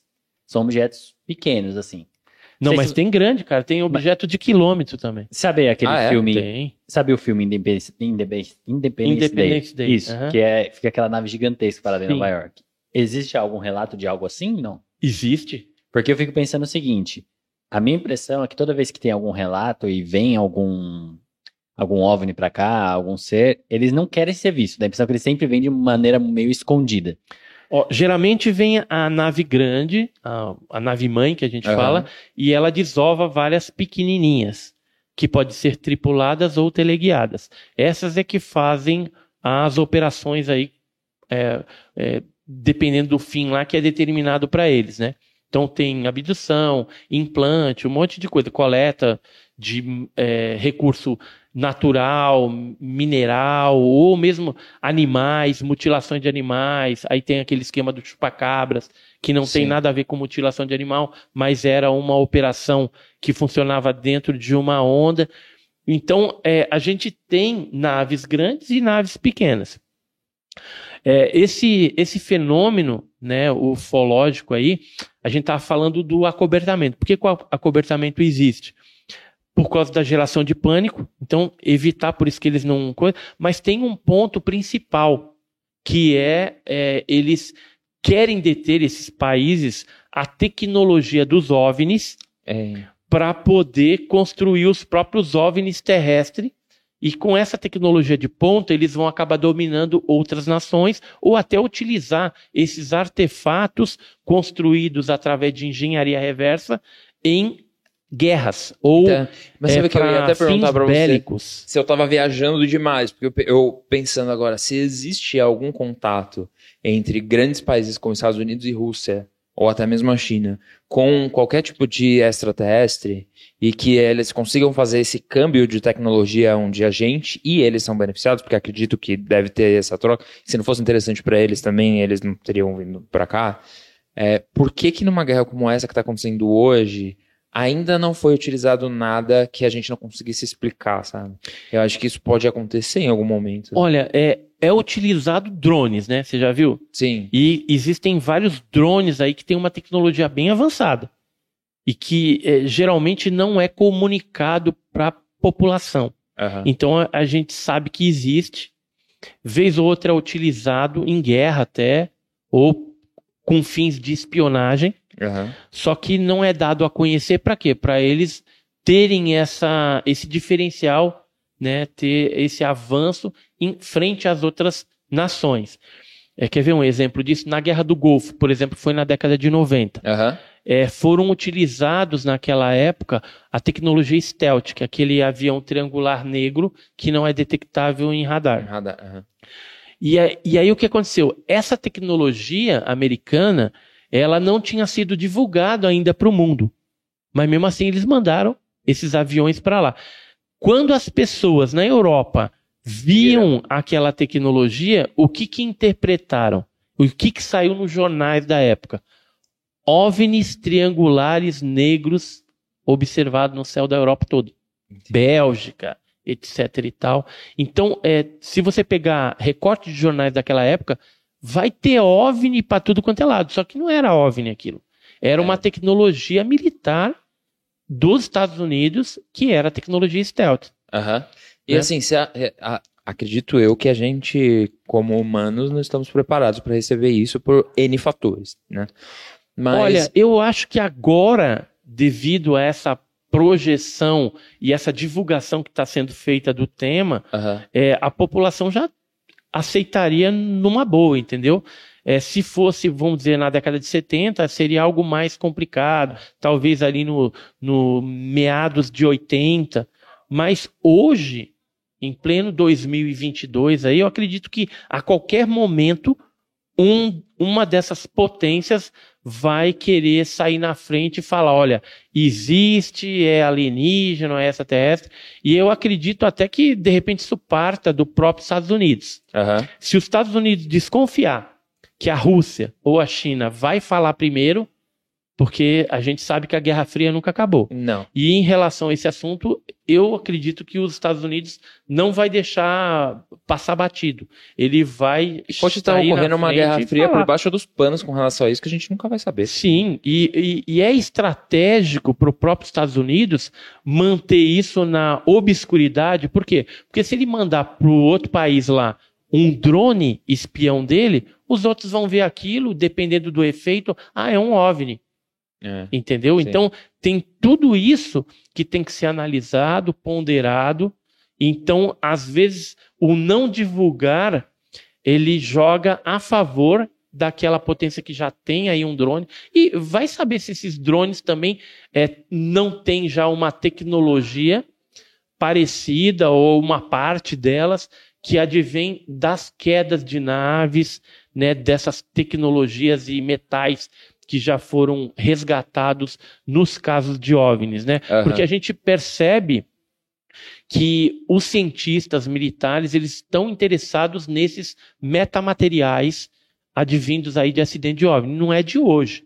Por exemplo, é, a gente conseguiu aqui um- uns documentos é, que datam de 1966, são aerogramas né, que foram liberados pela CIA, DIA, e que falam da embaixada norte-americana no Brasil, Aham. no Paraná, no Rio de Janeiro, falando de quedas de OVNIs e que foram capturados pela Força Aérea Brasileira, bases lá de Curitiba. Depois foram enviados para São José dos Campos, que é onde a gente tem atualmente a nossa área 51 tecnológica lá, Aham. para o, o DCTA, o CTA, e de lá foi encaminhado para a NASA. Ou seja, isso aqui é de 66 e de 67. Ó, Unidentified Flying Object, né? Aham. objeto voador não identificado no estado do Acre. E tem outros aqui, ó.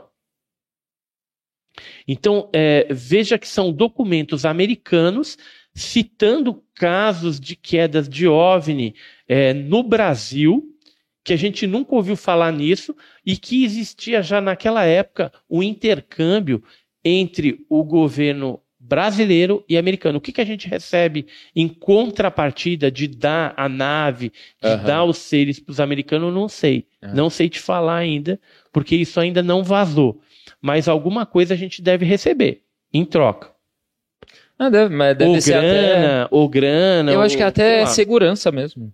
Tipo, em ajudar na ou segurança. ajudar, né, como Ah, aliado, no, no caso, alguma coisa assim. Mas você acredita que existe, e aí até pelo fato de você ter falado que nos anos 70 seria diferente de hoje, que está existindo uma maior conscientização do- dos governos globais com a população para preparação de uma. Eu, não vou, eu não sei outra palavra melhor para usar, mas para uma invasão, tipo alienígena. Ah, com certeza, é, esse tipo de preparação ela já existe, é, não abertamente, mas através de filmes de ficção. O Hum. próprio Independence Day, ele foi uma dessas estratégias aí. Sempre Aham. coloca lá, lógico que você tem a parte de entretenimento, né, da ficção, mas que é, visa preparar e colocar os Estados Unidos sempre como bonzinho, o, o, o mocinho, né, que vai salvar o planeta Sim. né? Então a gente tem sim, através de filmes, essa preparação. E a própria imprensa, é, de uma forma geral, atualmente, está tendo um pouco mais de responsabilidade na divulgação desses assuntos. Nem sempre foi assim. Sim. Se a gente pegar a década de 80, 90 ali, até 98 mais ou menos, você via que a imprensa eh, brasileira, por exemplo, ela fazia um sensacionalismo tremendo em cima desse assunto ufológico. Total. Vez ou outro, você pode ter um outro outra mídia aí fazendo isso também, mas diminuiu bastante. Hoje ela está mais é, é, instrutiva, orientativa, mais calcada na verdade desse assunto. Isso vai preparando as pessoas.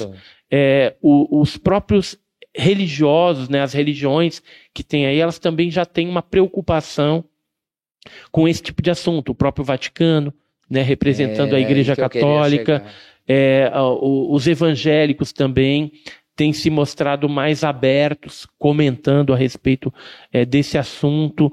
É, a Igreja Ortodoxa também, russa, né? Aquele, Aham. eles também Eles também. têm uma preocupação com isso. E só para você ter uma ideia, a própria Igreja Católica ela tem um órgão, é um departamento dentro do Vaticano que cuida de exorcismo. E essa parte de exorcismo cuida de parapsicologia e ufologia. Tanto é que tinha alguns representantes eh, da Igreja Católica do Vaticano Aham. que participavam, vez ou outra, de eventos ufológicos no mundo todo. Porque eles acham que ocorrendo- essas, essas incorporações podem não necessariamente ser de um espírito ruim, mas de algum ser extraterrestre tentando comunicação ou coisa do tipo?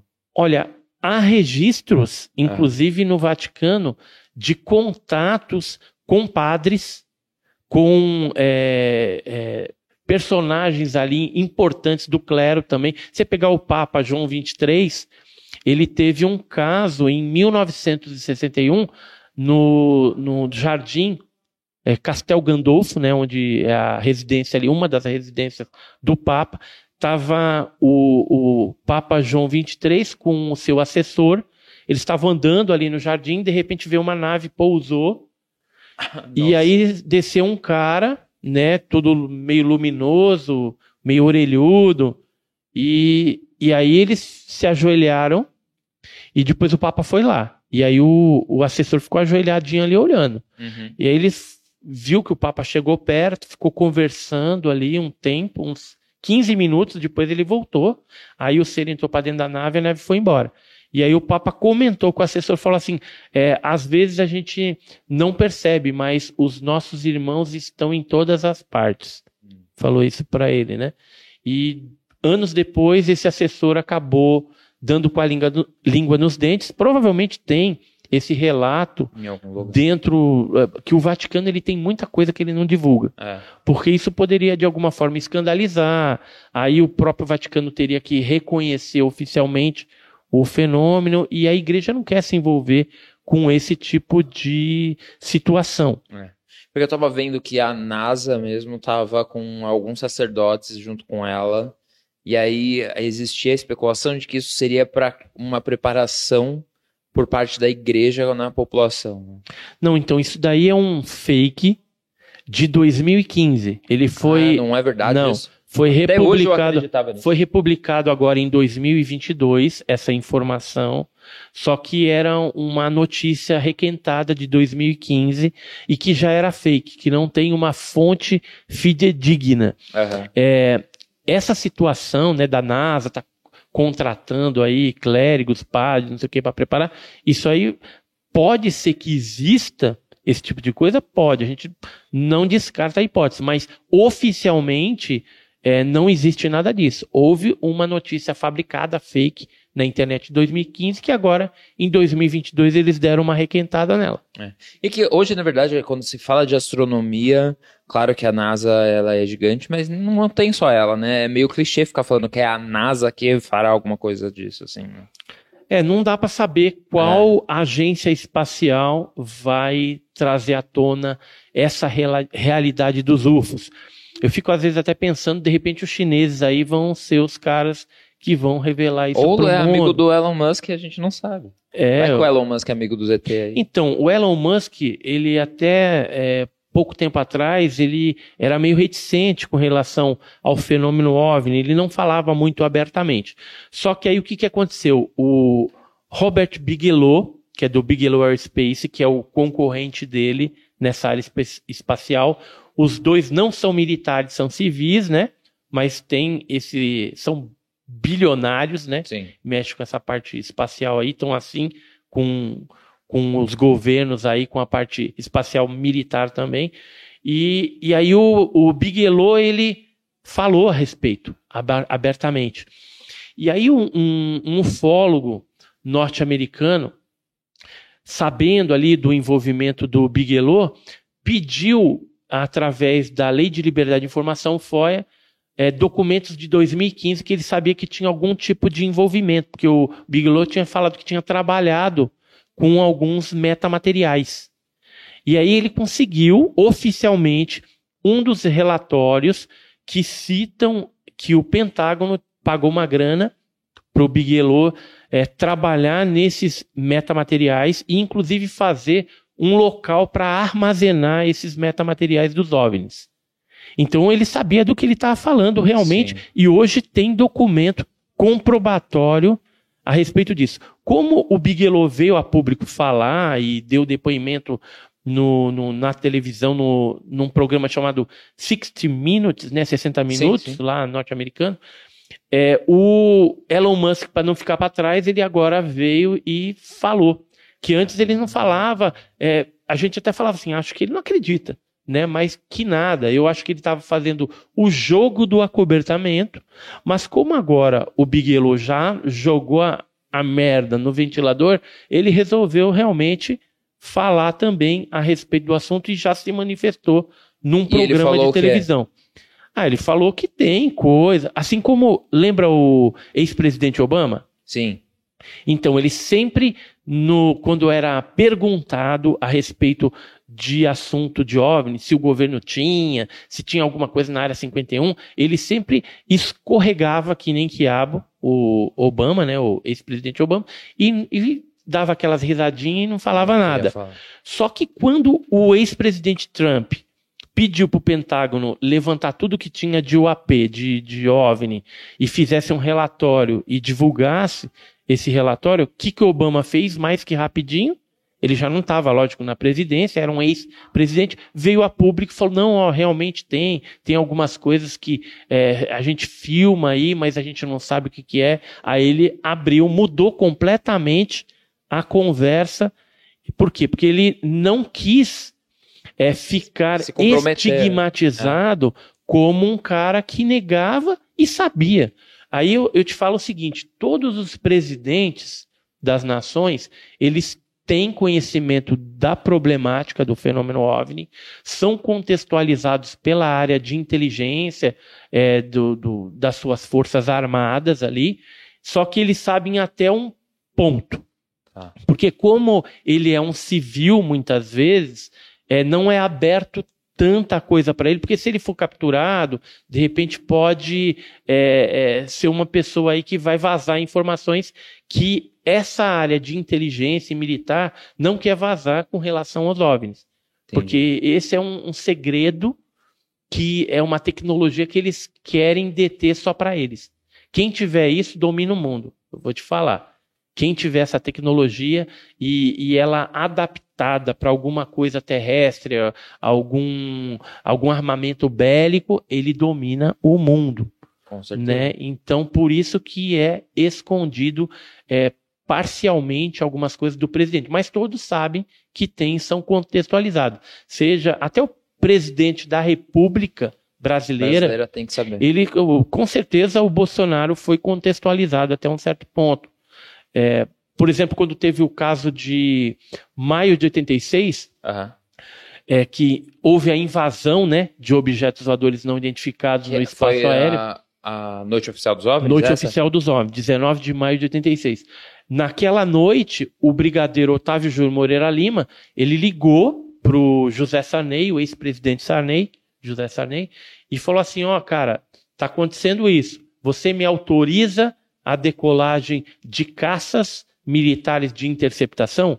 Aí o José Salim estava até dormindo e falou: Não, beleza, manda ver aí. E aí subiu ao ar para perseguir os OVNIs, Mirage F5, né, com pilotos lá experimentados, para tentar é, chegar perto, fazer alguma coisa.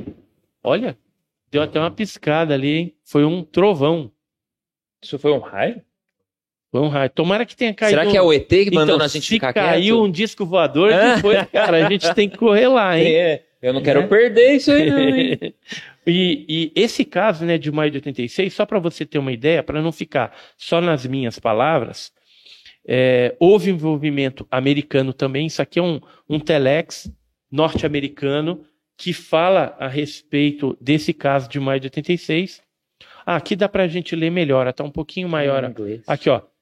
Três diferentes tipos de sistemas de radares nos fazem acreditar que alguma coisa sobrevoou o Brasil na noite de 19 de maio. Está bem no, na parte de cima. Sim. Isso aqui é um, um dos relatórios que já vazou confidencial sobre o caso da noite oficial dos OVNIs. Esse aí foi feito pela Força Aérea. E aqui, um, nesse recorte de jornal, fala, ó, o presidente José Sarney foi acordado pelo brigadeiro Otávio Moreira Lima. Então, saiu até nos jornais naquela época. É, o Osiris Silva, na época, chegou a ver também, perseguiu com, com uma aeronave Xingu, o, o comandante Alcir. O capitão Sérgio Fiuza estava numa base e viu com mais de 2 mil é, militares, né, alunos e professores da Escola de Especialistas da Aeronáutica. E foi e, em vários estados ao mesmo tempo, né? Foi. Durou 10 dias essa onda de, de avistamentos. Houve as perseguições militares, mas infelizmente eles não conseguiram chegar é, próximo desses objetos. Quando eles chegavam numa distância em que a aeronave militar brasileira poderia de repente alvejar, atirar uhum. nos OVNIs, parece que o OVNI percebia aquela situação de risco e ele acelerava. Teve um objeto que saiu de uma velocidade zero para 15 Mach enquanto que o caça militar da Força Aérea Brasileira estava a 1.02 Mach. 15 seja, mil quilômetros por hora, é isso? É, 15 mil é, é a velocidade da, da, da luz. Meu Deus. Não, velocidade da, do som, do som, isso.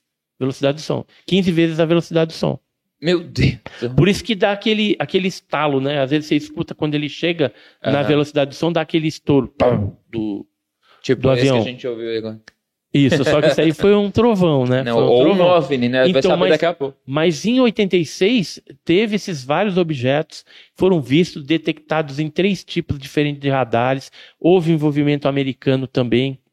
É, a gente ficou sabendo que o NORAD norte-americano estava ali monitorando esse tipo de coisa. É, teve dois objetos que ultrapassaram a fronteira para o Uruguai. Depois o CRIDOVNI, que é uma comissão receptora de investigação de objeto aéreo não identificado lá do Uruguai, que é da Força Aérea também, entrou em contato com a Força Aérea Brasileira, o Ministério da Aeronáutica, para saber a respeito desse tipo de coisa, porque dois foram para o lado deles lá. Ah, tá. Então aquilo ali foi um fuzuê danado, durou dez dias, teve pousos de naves, abduções, contatos. Teve abdução? Teve contatos. E passados 10 dias, ou seja, no dia 29 de maio de 86, o sargento Sérgio Mota, que estava na torre de controle de São José dos Campos, uhum. ele novamente viu esses objetos que estavam sendo detectados no radar, só que eles estavam sobre Santos. Tinha um objeto enorme em forma de charuto, é, no mar, né, posicionado no mar, e vários objetos luminosos é, indo, em convergindo direção. em direção àquele objeto em forma de charuto que depois de um certo tempo desapareceu. Só que o Sérgio Mota, esse sargento, ele entrou em contato novamente com São Paulo, Brasília, para reportar o avistamento, Sim. como ele tinha feito no dia 19 também. Coincidentemente, ele estava trabalhando nos dois dias. No, no começo e no, no final da onda de maio de 86. E aí foi informado para ele no dia 29 que eles não iriam decolar os caças de interceptação, porque na primeira vez eles não tinham obtido sucesso, sucesso. não ia gastar gasolina ali, né, combustível dos jatos e colocar de os bobeira. no é, risco, né? Colocar no risco também, não sabe. Como não aconteceu nada no, na primeira ocasião, no início uhum. da, da, da, primeira noite ali de maio de 86, eles resolveram então deixar quieto. Depois esse objeto maior, que recolheu todos os outros objetos menores, foi embora. E aí acabou, cessou ali a onda de 10 dias da noite oficial dos OVNIs em maio de 86. E, e, Eu vou comer uma jujuba Por favor, pega aí, é para você. O que, que é relacionado a isso que a gente consegue comprovar, e é claro, até já antecipando, eu, eu vi já na internet eu, alguns casos comentando sobre a noite oficial dos OVNIs de que é, os radares não conseguiam. É, eles conseguiam ver eles dentro do radar, mas eles não conseguiam acompanhar a velocidade que eles, eles tinham, porque um avião, quando passava no radar, ele deixa um rastro. E esses objetos voadores, eles eram tão rápidos que eles não tinham rastro. Parecia que ele aparecia daqui para cá, para cá. Ele ia mudando. Bom, assim. No caso, eu vou te dar uma explicação é, como que era antigamente e como que é agora. Aham. É, os sistemas de radares, geralmente, quando eles detectam um OVNI no passado, aparece um plot. Tá. Só que como a- a- a- aquele plot ele, ele vai andando e tá ali.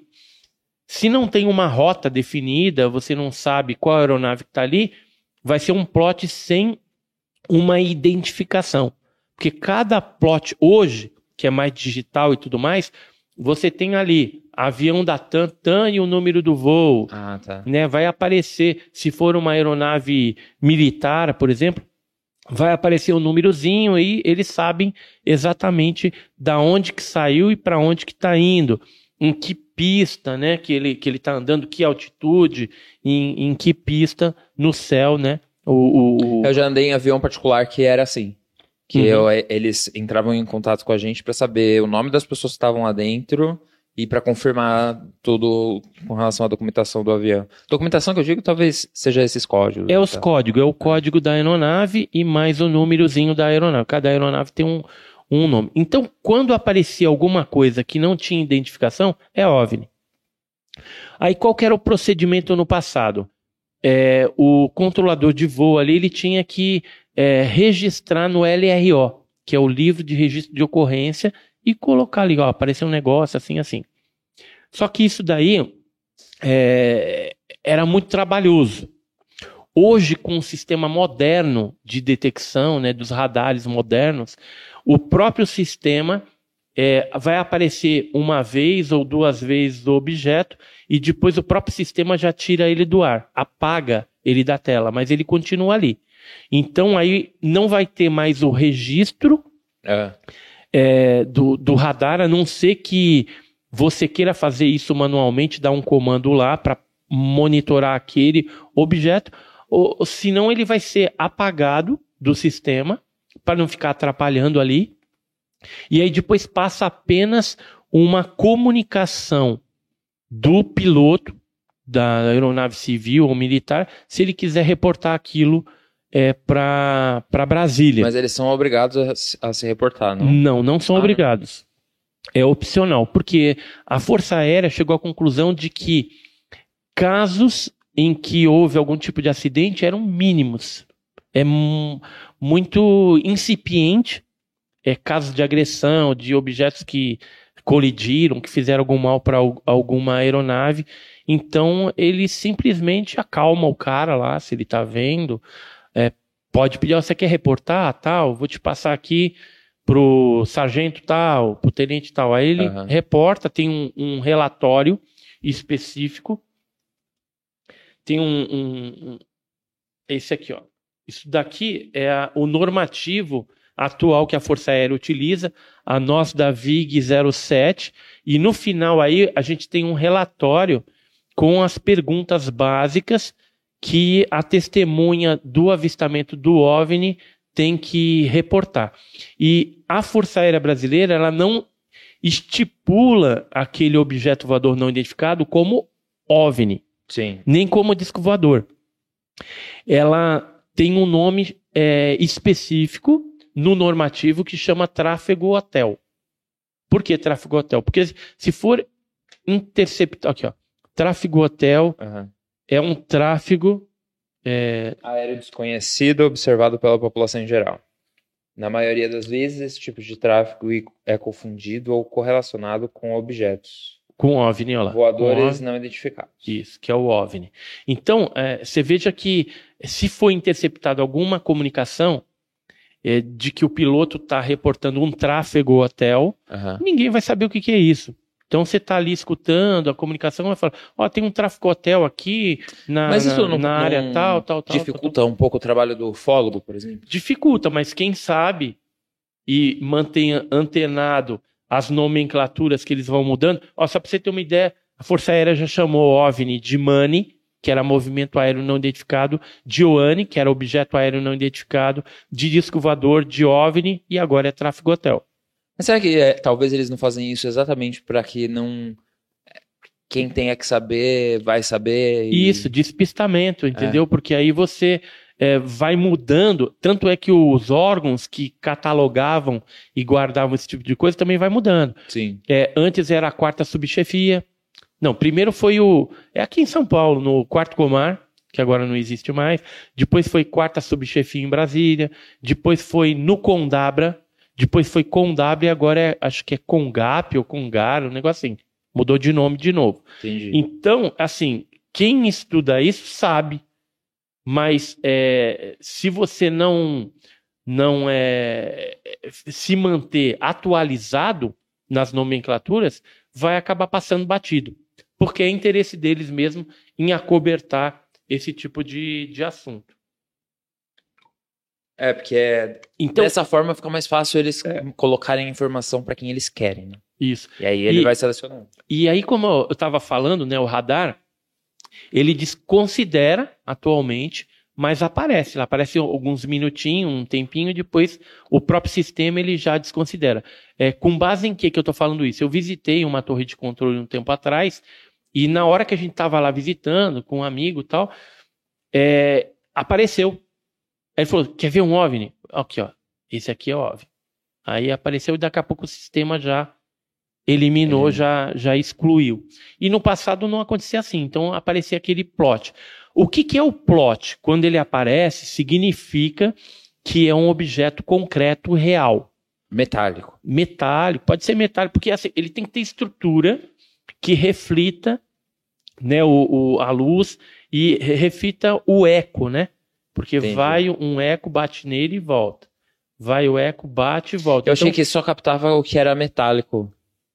Eu não, sei porque eu tinha isso na cabeça. Eu acredito, eu acredito que sim, né? Porque aeronave, esse tipo de coisa, geralmente é metálica, né? E, e assim, tem OVNIs que não são detectáveis em radar também. Ah, Assim como tem aeronaves, o stealth mesmo, ele não é detectado no radar. É, no caso de maio de 86, teve objetos que apareciam no radar da aeronave, mas visualmente o cara não via nada. E tinha o contrário, o cara tá vendo o OVNI, mas não é detectado no radar.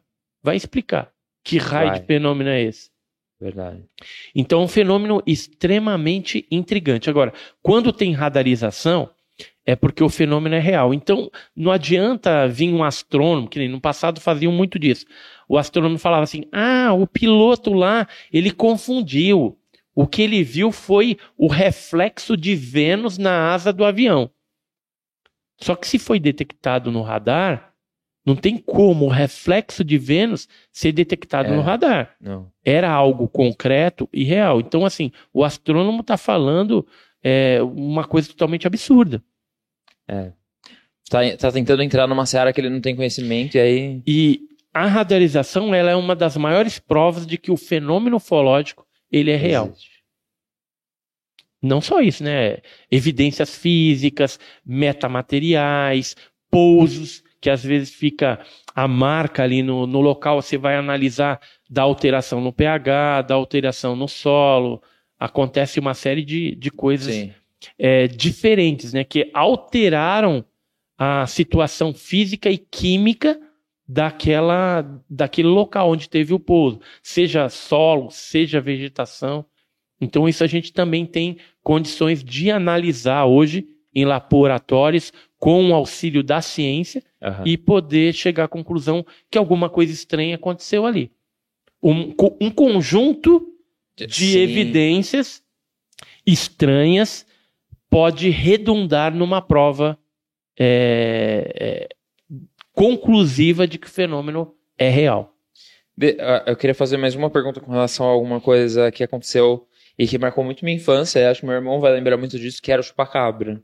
Sim. Que ele era um movimento extra- extraterrestre aqui? Então, foi associado pelos pesquisadores ao fenômeno ufológico. Por Aham. quê? Porque em alguns casos de ataque de chupacabras eram observados OVNIs, ou nas noites anteriores ou posteriores. Ah. E em alguns casos foi visto Greys, né, aqueles baixinhos cabeçudos, junto com chupacabras. Então parecia que o chupacabras era uma espécie de robô biológico que recolhia determinadas substâncias da- das ovelhas, das aves, do, do cavalo, do cachorro, né? Porque eram vários, Vários animais animais. atacados, até animais silvestres também chegaram a ser atacados.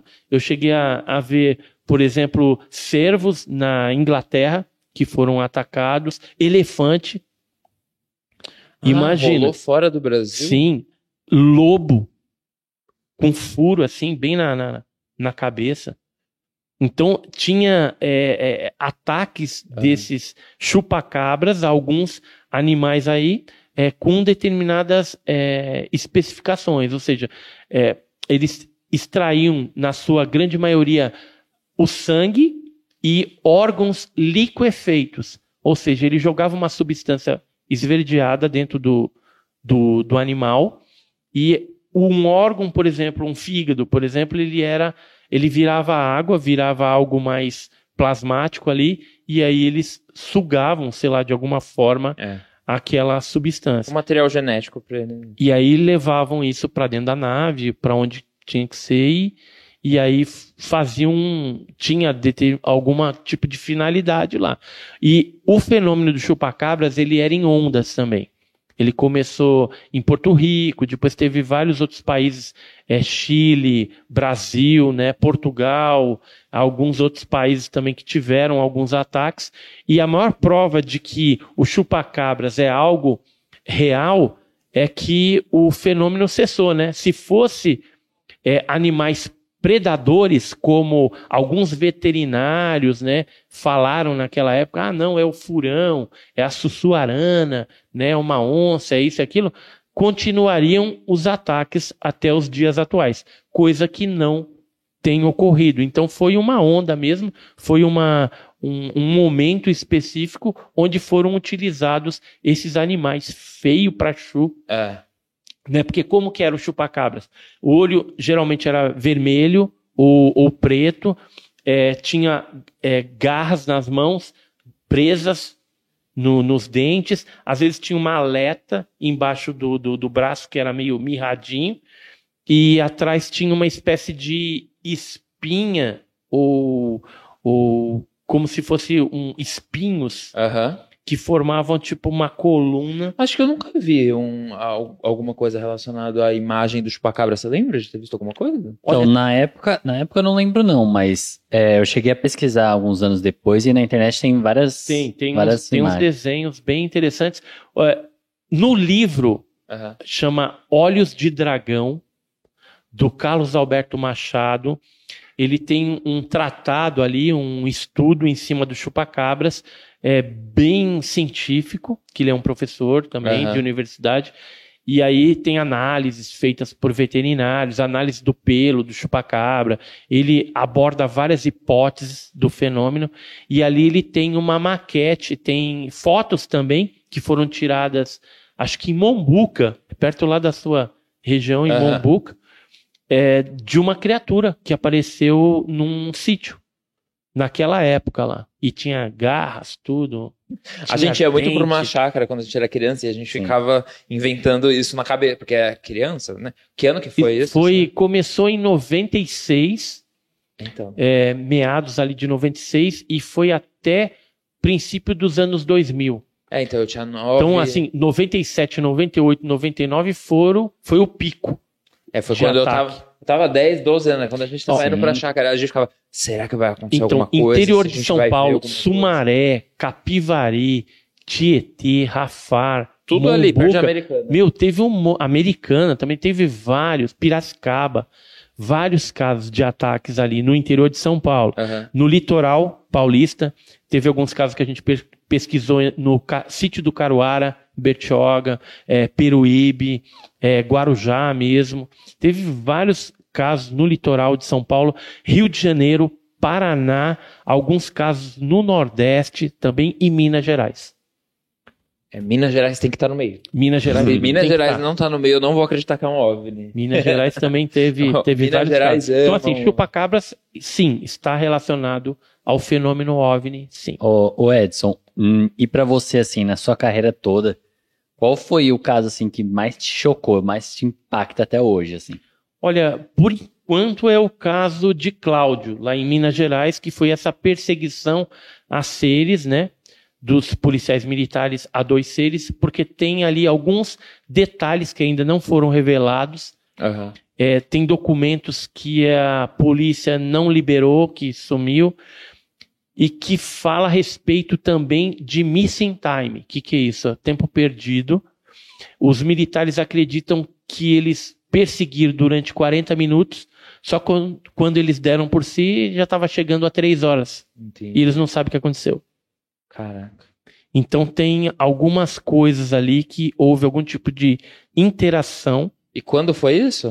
2008. Em Ah, é novembro, recente, novembro de 2008 e teve casos que persistiram até dezembro de 2008. Então a região toda ali foi assolada e não, as- a- aquele período eh, foram dois meses né, de, Aham. de, de aparições, mas antes já tinha ocorrido o fenômeno e posterior também é, houve outros casos lá, porque a gente chegou a entrevistar outras testemunhas.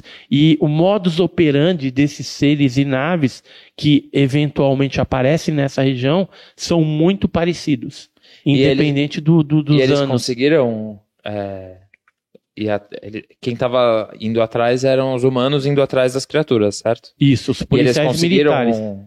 captar? Não conseguiram chegar perto, é, tentaram pegar a arma, a mão ficou cansada. Está escrito naquele, naquele relatório que eu te mostrei, que está ali assim. Então ele traz detalhes, né? Deu problema nas viaturas Ah. da polícia também, começou a dar interferência. É, eles ficaram abalados psicologicamente, fisicamente, atordoados, cansados. Isso está tudo escrito no, no relatório policial.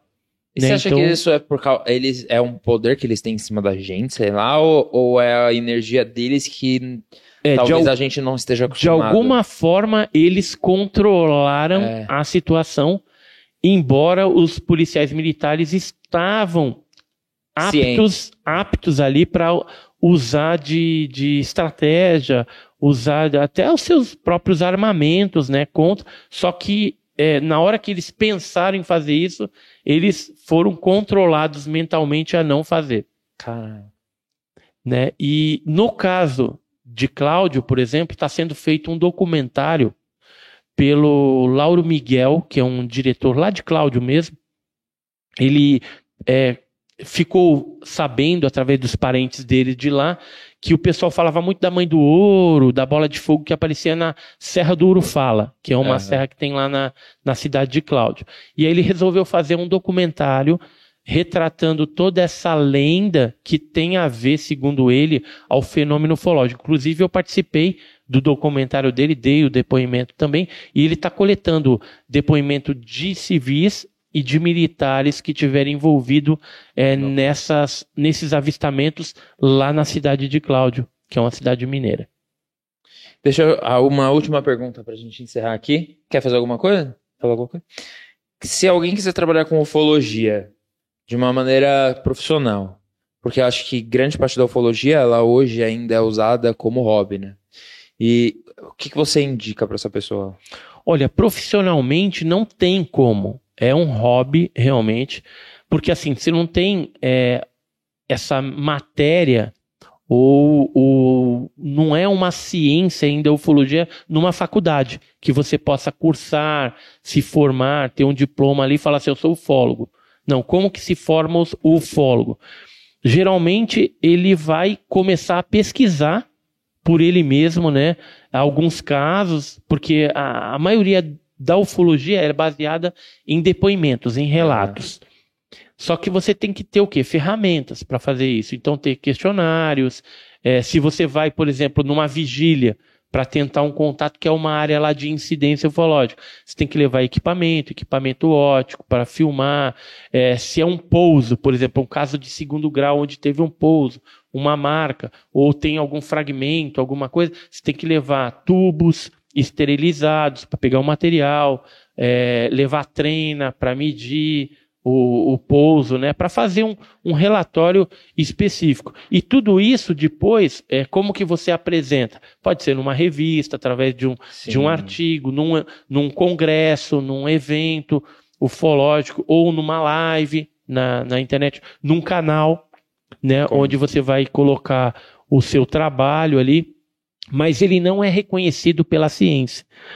Por quê? Porque é uma paraciência ainda. Que É, depende de outra ciência. depende de outras ciências para ser compreendido. Então, o que você vai fazer é como hobby. Agora, é fundamental você decidir de que forma você vai fazer isso.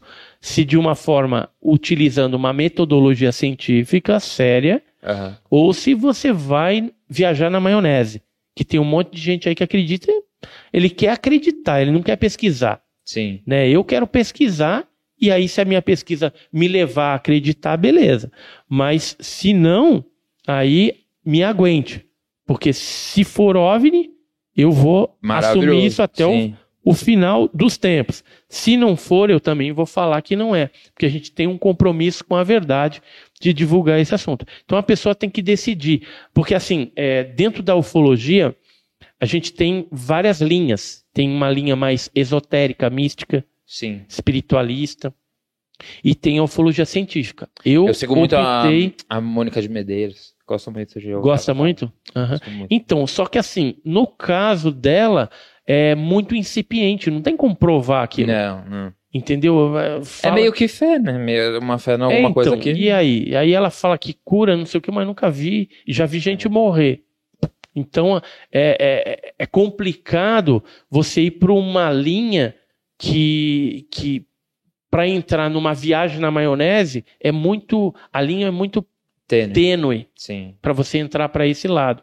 Então eu prefiro, é, se a gente quer moralizar a ufologia, quer entender realmente esse fenômeno, é, é lógico que assim, eu não sou leviano também de descartar completamente é, a parte mística, esotérica. É, a gente, né, escuta, é, procura se inteirar a respeito dessas coisas. Se tiver, de repente, algum sentido, alguma coisa que a gente possa mensurar, Sim.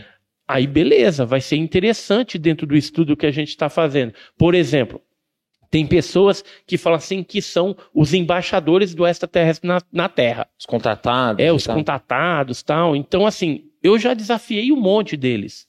Nunca ninguém me provou que ele controla esse tipo de fenômeno. Porque tem uns que se acham os deuses, né? O... Não, é verdade, É, cara. É triste, mas é verdadeiro isso. Aí eu falo assim: não, ah, você controla? Controlo. Então eu vou te levar em tal lugar e aí a gente vai ter contato, porque eu vou chamar eles, vem. Beleza, vamos lá. Fui. Tu apareceu? Nada. Não apareceu nada. Depois ele bota a desculpa. Não, é porque deve ter alguém que não está harmonizado aí. Então, o Ah, negócio- Só que assim, independente de estar harmonizado ou não, quando, por exemplo, eu vou é, dentro de uma metodologia científica fazer uma vigília, e se é uma área de incidência ufológica, e eu der sorte, vai aparecer. E todo mundo vai ver. Não, não precisa tá- o cara estar harmonizado. Não, vai aparecer para todo mundo. Todo mundo vai ver. Se você tiver com a tua máquina fotográfica. Você já fez Você essas foto- vigílias? Já, já fotografamos, já trocamos sinal de lanterna. Vamos com um OVNI. Como, Tem algum lugar aqui em São Paulo que dá pra fazer? Olha, eu aconselho Iporanga, no Vale do Ribeira. É uma cidade é, pequenininha ali, mas o ideal é você ficar numa pousada é, no bairro da Serra. E aí, à noite, você sai à tarde, vai para o Mirante do Alto da Boa Vista. Ali você faz aquele reconhecimento durante a tarde e escurece o dia ali. Leva alguma coisa para comer também, Aham. leva algum equipamento óptico e ali você faz a vigília à noite. Espera escurecer.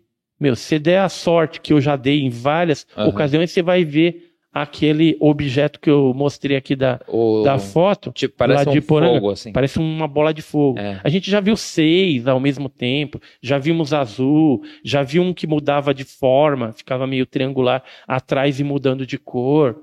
Então, assim, o fenômeno lá é muito forte. Aham. Tem sondas que já ficaram é, transitando em cima de carro, o pessoal quase caiu, saiu fora da estrada, com medo, né? Porque o, o objeto foi Muito perseguindo. É, enfim, fora os avistamentos ufológicos, tem abduções na região, tem avistamento de seres em cachoeiras, em cavernas, nas estradas ali, justamente nessa estrada, do bairro da Serra até o Mirante do Alto da Boa Vista. E é essas abduções que eles fazem, normalmente é para colher material genético? Então, é, geralmente as pessoas que são levadas a bordo do- dos objetos, elas descrevem que eles recolhem pele, unha, cabelo, material genético também. né? Então, tem vários tipos de procedimentos que pode, inclusive, culminar, culminar com o implante. O que, que é o implante? Você colocar microsistema dentro é, das narinas, alojando no cérebro ou em outras, em outras partes, por exemplo. Aí isso é eu- real, isso aqui? isso é real. Isso aqui são implantes que foram extraídos do corpo de algumas testemunhas. Esses aí são dois pesquisadores norte-americanos, um deles já está falecido, que é o Darrell, é, o Darrell Sims está vivo, e o Roger Carleir, que é, eles eram especialistas em implantes, né? Que eram introduzidos. Isso aí, ó, é, na mão da pessoa é um implante metálico. Veja que é um raio-x. Quando o implante ele é metálico, basta um raio-x. Quando ele é biológico, aí tem que fazer uma ressonância magnética. Tá? Então a, a ciência também, os médicos estão interessados nisso aqui também, porque esses materiais, embora eles não tenham nada de diferente, são elementos químicos da tabela periódica. É. É, geralmente eles têm uma composição de alto grau de pureza. Entendi. Igual o magnésio que você tinha falado. Isso. E só que não dá para saber a tecnologia desses aparatos aqui. Se a tá gente não transmitindo alguma coisa, será? É, a gente não tem assim tecnologia para saber é, para que, que serve Sim. esses implantes. A gente tem teorias a respeito disso, que poderiam ser é, é, metais, né, alguma coisa que é colocada para usar é, o sentido de visão e de audição das pessoas, aquela pessoa que está Ah, implantada, tá. para capturar imagens e sons, ou até para colocar algum tipo de ordem, faça isso, faça aquilo, vá para tal lugar. Então, a- o que a gente tem são conjecturas, porque não dá para saber qual o objetivo disso. Tem casos que eles colocam na base do cérebro de um lado, depois abduzem de novo a pessoa e coloca para o outro lado, depois extraem, aí fica só umas marquinhas de um lado do outro, entendeu? Tem alguns casos muito loucos Parece que, que tá, ocorrem. tá tipo é, salvando um pouco do que aconteceu com a pessoa, aí ele vai, coloca, sei lá, em alguma coisa, tipo um CD, tá ligado? Então, vai Bom, saber É um que é USB isso. dele. A gente não tem tecnologia para rodar esse tipo de, te- de tecnologia. É como se a gente pegasse um CD, por É. exemplo, e levasse numa tribo lá no Amazonas E fala toma, e dá na mão do cara lá, ele não tem nem energia elétrica, nada, Não. fala, se vira aí, ó. Tem um monte de informação ali dentro, Sim. só que ele não vai ter tecnologia para poder é, acessar aquele CD e ver o que tem ali dentro. Fotos, músicas, né, informações, Total. e etc, etc e tal. Então, a gente se, se declara, né, a população humana é, impotente diante desses implantes aí que são colocados pelos tripulantes de OVNIs vez ou outra. É, isso aí eu não tinha ouvido. Quer dizer, E- já tinha ouvido falar, mas nunca tinha visto uma foto que comprovava. E tem pessoas que autorizam a retirada e tudo mais, e que depois falam que. é, algumas, né? Aham. Comentaram que depois que foi retirado o negócio dela, parece que ela falta um pedaço dela. Caralho. Ela fica com aquele, com aquele Sentimento. sentimento e fala assim: nossa, não devia ter tirado esse negócio. Porque agora parece que tá faltando alguma coisa. Aham. Então Meu tem, tem várias coisas aí que o estudo mais profundo desses implantes Aham. vai trazer respostas aí para nós no futuro. Tomara que não demore, né? Curiosidade aqui. É, eu, eu acho que é mais é, provável que vai chegar um momento em que vai ser liberado isso e daqui a pouco a gente vai tomar cafezinho.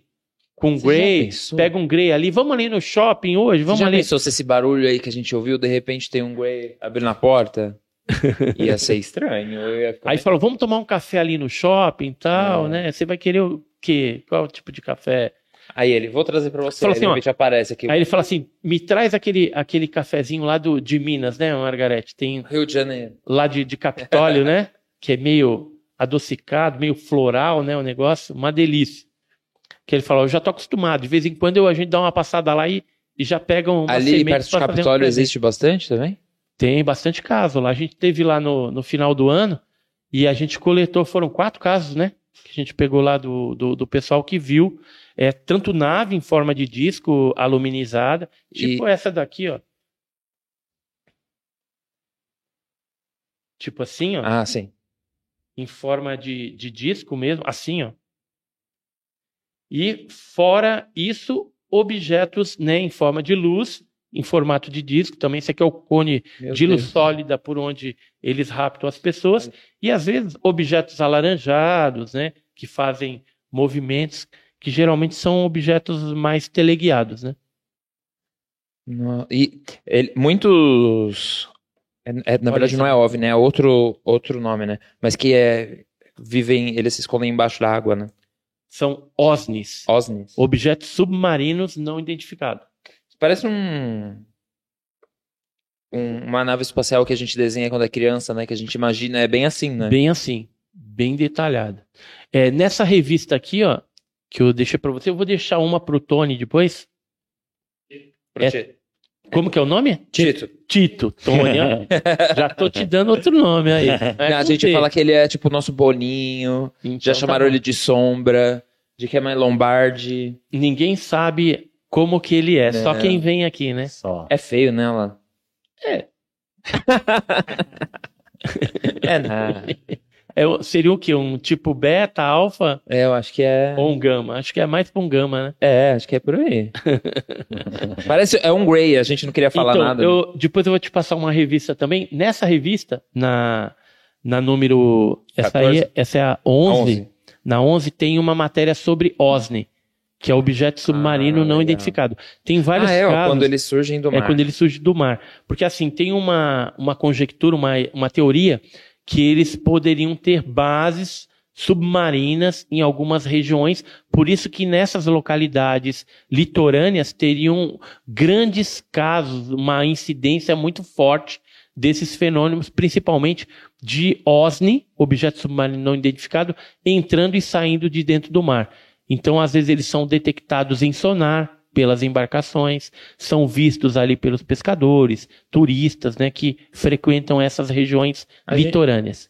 Se eles querem se esconder, o mar é maravilhoso, né? Porque a gente não vai É. pra lá. Três quartos do planeta não é água? Então. E não tem É. região abissal que ninguém nunca chegou? Exato. É o lugar perfeito para se esconder. Não só isso, lá em Poranga, que é onde que Aham. você quiser ir lá conhecer, vale a pena não só ver a parte dos OVNIs, mas também visitar as cavernas, ver as cachoeiras que tem lá. É um lugar de flora e fauna incrível.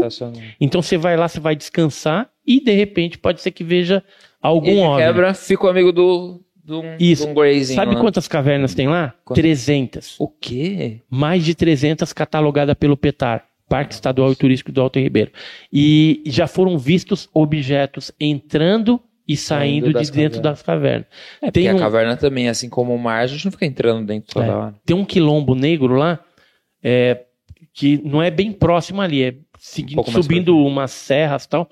E lá é, tem um senhor que ele estava passeando com o cachorro, o cachorro caiu dentro de um buraco, e aí ele desceu para acudir o cachorro e descobriu mais uma caverna, né? Porque Aham. você cai num buraco e aí acaba achando uma nova caverna. E aí dentro da caverna tinha uma luz, uma sonda avermelhada. Aí ele pegou o cachorro nos braços, saiu de lá o mais rápido que pôde. Mas esse objeto, essa sonda, estava dentro dessa nova caverna que ele descobriu nessa região do Quilombo. Nossa. Eu quero. ir- Pelo jeito lá tem bastante história, então. Tem, a comida de lá também é muito boa, cara. Vou, eu pra lá. Muito boa. Dá para relaxar, ver as cavernas, são lindíssimas. Tem guia, né? Dentro do Aham. Petar você é, acaba contratando ali um guia, ele vai com Você já pensou capacete. em fazer um tudo. documentário? Então, eu quero fazer um documentário lá. Sobre esses casos de poranga.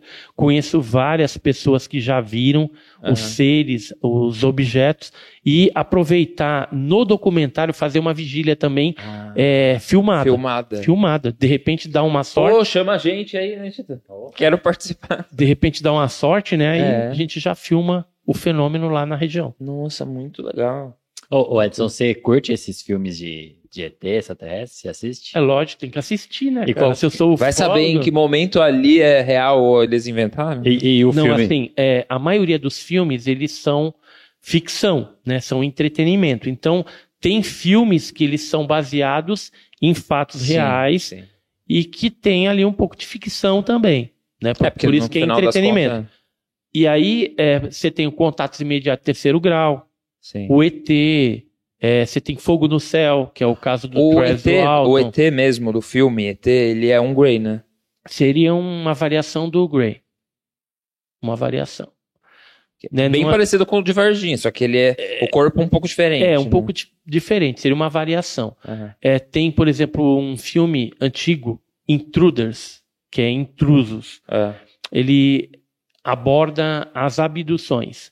Então, quem fez a, a consultoria para o filme foi o Bud Hopkins, já falecido, que ele é, só pesquisava esse negócio de abduções. Aham. Ele tinha grupos de abduzidos, era terapia de grupo, para poder incluir novamente as pessoas dentro da sociedade. Porque Sim. quando você passa por uma situação dessa, às vezes é muito traumático. E aí, com os grupos, era uma coisa interessante que ele fazia é, com que as pessoas percebessem que não estavam sozinhas, né? Hum. que existiam outras pessoas que passaram por situações semelhantes. Então aí começava a integrar de novo Sim, as pessoas na sociedade. demais. Tem aquele filme lá, A Chegada, sabe? Sim. Aquele é legal, hein? Que ele é bom, que eles Aquele é descem legal. várias naves ao redor do mundo. É, só, assim. só o ZT que aquelas coisas lá parece mais um, Parece uma Rolou. lua. um polvo, um- É, uma polvo, lula, né? É. Então, mas a- a- o formato da nave, inclusive, foi a que o capitão Wirangê, Holanda, que era do primeiro Comando Aéreo do Pará, da Força Aérea Brasileira, que pesquisou lá a Operação Prato, ele chegou a ver numa vigília junto com outros militares. Justamente o formato de bola americana, né? Bola de futebol americano, Sim. que é o que a gente vê no A Chegada. Entendi. Muito da hora. Edson, muito obrigado. Foi sensacional.